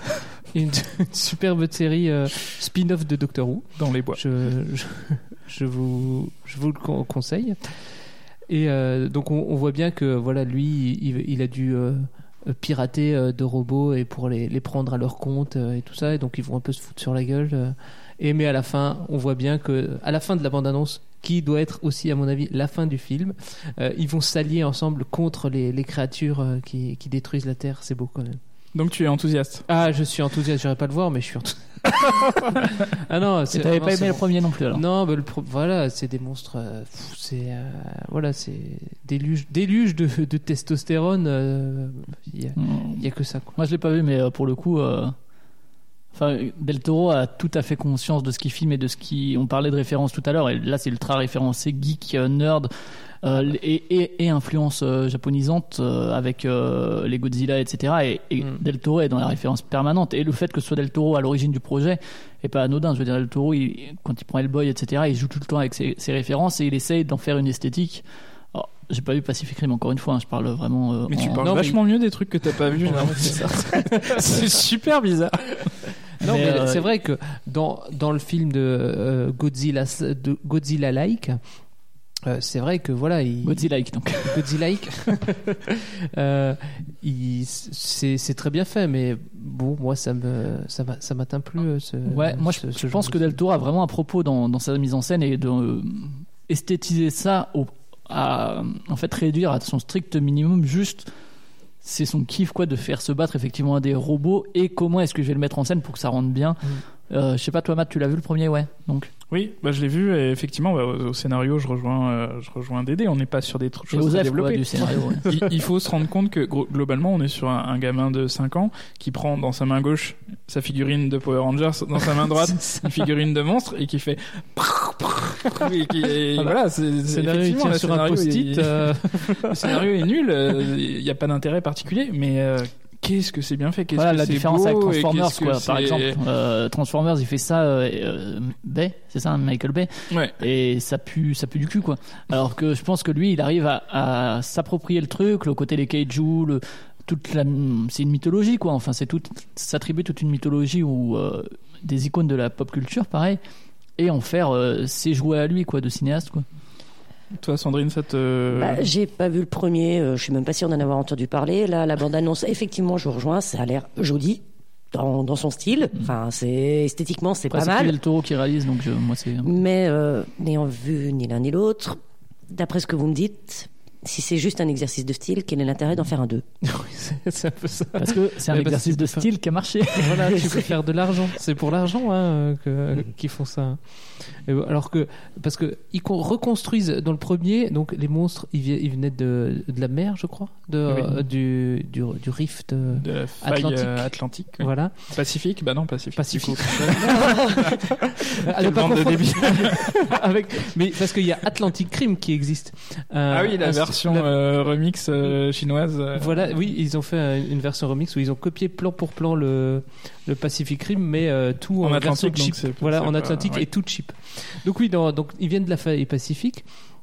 Et du coup, je me dis, euh, depuis la dernière fois, donc ils ont eu le temps de reconstruire la ville, mais euh, il ferait pas mieux de construire des, au lieu de construire des, construire des miradors et des trucs pour euh, les voir, euh, les voir venir. bah, on voit de quel Ah côté t'aurais été en non. 40 toi Je suis assez d'accord avec toi. En voyant la bande-annonce, c'est un truc que je me suis dit. Ils sont en train d'exploser la ville. Et là, j'ai repensé à euh, la vieille série, euh, bah, justement, de robots géants de mon enfance, euh, X-Men, où il emmenait systématiquement les grands méchants Ah oui, qu'il dans- allait tuer dans un endroit où il n'y Ouais. avait pas en pleine ville. Voilà. Là, en plus, si tu me dis que c'est le 2, qu'ils les ont vus venir, qu'ils savent qu'ils vont revenir, mais ils étaient obligés de se battre au milieu des immeubles. Ah non, mais normalement, la faille était à la fin du 1. Normalement, la faille, Ils spoiler l'ont- ils l'ont- énorme. la- normalement, la faille est fermée. Donc, euh, Voilà, il la bouche.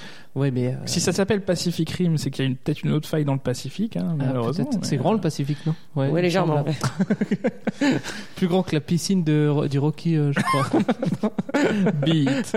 mais, euh, mais oui, là où je vous rejoins, par contre, c'est la crainte de pas retrouver euh, Del Toro à la réalisation. Parce il est que... il a la prod hein, Ouais. toutefois, mais euh, Mais vraiment, j'ai juste regardé juste pour le fun. euh, alors pour le fun, pour moi parce que visiblement ça a pas l'air de vous emporter. J'ai re-regardé la bande-annonce du 1 euh, du Pacific 1, du Pacific Rim 1 pardon. Et euh, T'as vraiment un rapport au parce que c'est robots géants, c'est le cœur du film. T'as vraiment un rapport euh, d'échelle. Tu sens les matières, tu sens le, le robot pénétrer dans, dans la mer.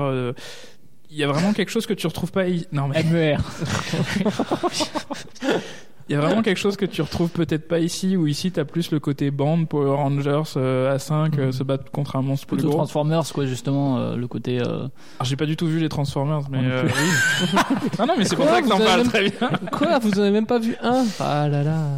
Moi j'en ai vu un, ça m'a suffi. hein, c'est- C'était encore pire, ouais, que. mais là la bande annonce fait très euh, ouais très blockbuster euh, assez assez générique justement là où Del Toro on le voit dans tous ses autres films il a un rapport euh, organique à ces créatures-là en fait, où il, il les aime quoi. Et du coup, la manière, comme quand euh, Godard s'est fait filmer une femme, il, il aime filmer ces, ces créatures-là. Attention là. Je suis en train de comparer Del Toro à Godard. C'est à- Et, des, et à des femmes, et des femmes à des robots. ouais. Non, mais Non, c'était pas dire, ça qui le choquait. c'est- l'amour du réalisateur pour euh, l'objet qu'il est en train de filmer et comment est-ce qu'il arrive parfois à le magnifier justement. Et je, je pense que Pacific Rim c'était un rêve de gosse peut-être pour, euh, Ah pour oui, Del Toro clairement, et que maintenant qu'il l'a fait finalement, bah, il s'est retiré de la réal et puis il dit euh, bon, je m'en fous. Comme euh, avec le Hobbit, tu vois, il est. La réal réalisation, hein, pas réalisatrice. C'est pour continuer ta blague de tout à l'heure. non mais non mais oui effectivement moi j'ai un peu peur de ça Moi, et, euh, et voilà on est un peu dans le côté euh, en manga aussi ça existe c'est euh, l'attaque des titans je crois euh, où t'as le côté euh, des monstres toujours de plus en plus grands qui attaquent euh, le, le village à un moment au bout d'un moment effectivement ça, ça- on va être dans la redite et euh, ça va plus Bah, être c'est comme intéressant après euh, Avenger, euh, au bout d'un moment, ils font un peu euh, toujours la Bah, même le, chose. quoi. le mec qui a scénarisé Avengers justement et le côté euh, on s'éloigne plus des villes et finalement les civils sont des victimes des délires des grands quoi que ce soit les super héros ou les ou les grands robots euh, c'est déjà présent dans Avengers en fait ou euh, Mhm. ou même dans Civil War ou quoi ou euh, Il y a beaucoup de victimes collatérales. voilà et que ça remet en cause leur leur caractère super héroïque quoi justement Ouais, mais après, bon, le- encore une fois, je l'ai pas vu, mais j'ai un peu l'impression que c'est le genre de film où ça gêne pas. Au contraire, c'est plus on a explosé le truc. euh, nulle part, ça sera la question sera se poser, sera posée de justement est-ce que euh, le grand héros qui défend fait pas plus de mal que le Mm. grand méchant. J'ai pas Ouais. vraiment l'impression que ça soit le propos. Non, parce qu'ici, en le fait, premier- les, les monstres euh, défonçaient les villes, donc euh, les gens sont bien contents d'avoir un robot qui. Qui défonce les villes aussi, comme ça. Dans, Oui, dans mais le bon. premier, c'était quand même plus. euh, en fait, c'était quand même. Ils se battaient quand même plus dans l'eau, j'ai l'impression. Que dans les villes. euh, Bah, ils essayaient au maximum, effectivement, de Voilà, les écarter des- des villes, mais après, il y a, il y a des. Alors que là, c'est clairement euh, tout, tout, dans les, tout dans les villes, quoi. Oui. C'est le destruction porn on appelle ça voilà. C'est, euh, Et un truc qui est énervant aussi, c'est tous les morceaux de rap euh, mis dans les clips et qui, enfin dans les bandes annonces et qui sont utilisés à tort à travers les, autant de tout leur contexte social qu'ils ont dans leurs paroles. Il y a ben, euh, Black Panther qui a sorti un, un deuxième trailer il y a pas longtemps. Il y avait Back Back euh, Bag Back ou Back Bag. Batman Non, un des deux, je sais plus le ou LK ou LG, mais euh, de Vince Staples qui est un super morceau. Et euh, c'était complètement sorti du contexte social euh, dans lequel vit, euh, a vécu Vince Staples. Et en fait, c'est dégueulasse quoi. Enfin, c'est vraiment euh, putassier quoi. L'utilisation même euh, de certaines chansons pop, de certaines. je parle pas de chansons de, de The Doors. Il y avait aussi Johnny Cash, je crois, sur sur Logan et moi je peux plus quoi. L'utilisation des chansons dans les trailers ces dernières années, c'est une horreur. Et dans le jeu vidéo, pareil. Comme dans. Ah, c'était. Che Guevara Ah non. euh, comme dans Suicide Squad, quoi. Ouais, ouais, pareil. Et en plus, là, c'est un truc de. Enfin, c'est- encore pire parce que c'est dans le film aussi et tous les films de Snyder, pareil, dans Watchmen, etc. Bref, c'était mon petit côté. euh, Ah non, mais arrêtez si de- tu veux faire un de- débat, tu le fais le mois prochain. Arrêtez de Euh, mettre des chansons euh, comme ça dans les trailers. Merci. Ok. Je sais pas s'ils m'écouteront. Donc, euh, on. On espère vous avoir donné envie. on, on donnait envie d'aller avec Matt euh, voir le, le 2. Moi, je suis curieux de voir le premier, en tout cas, toujours depuis. Je l'ai euh, sur mon étagère. Piraté. euh. Bah, puis, là, moi, au moins, je me dis que je pourrais bouffer mon popcorn que j'ai préparé pour Handmaid's Tale. quoi.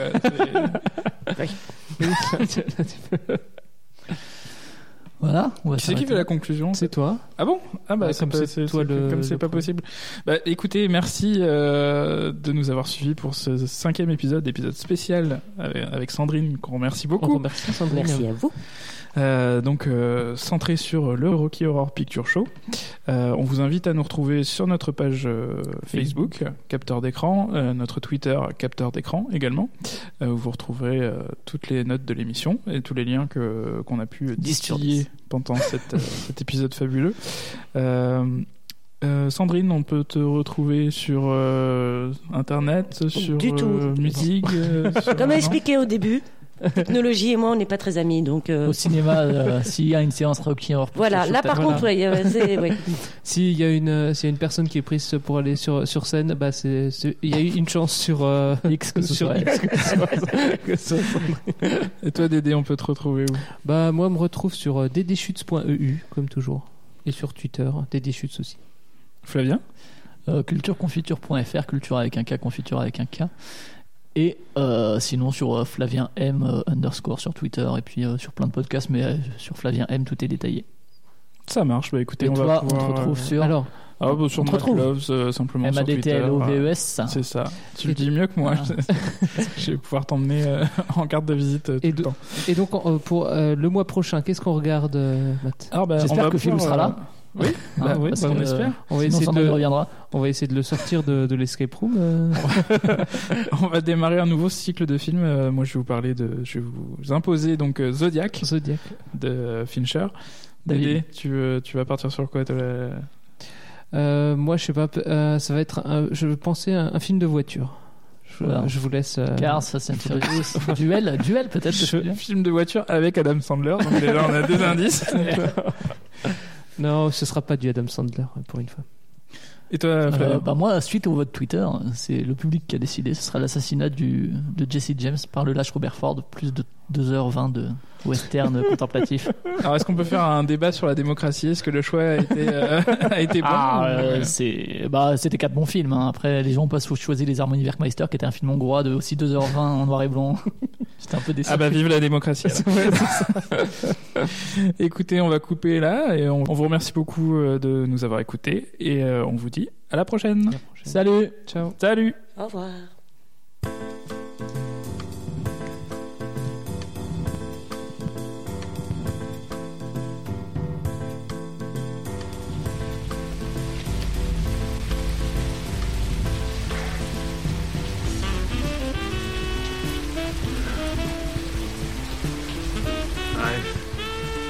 Seen things you people wouldn't believe. Attack ships on fire off the shore of Orion. I watched sea beams glitter in the dark near the Ten House Gate.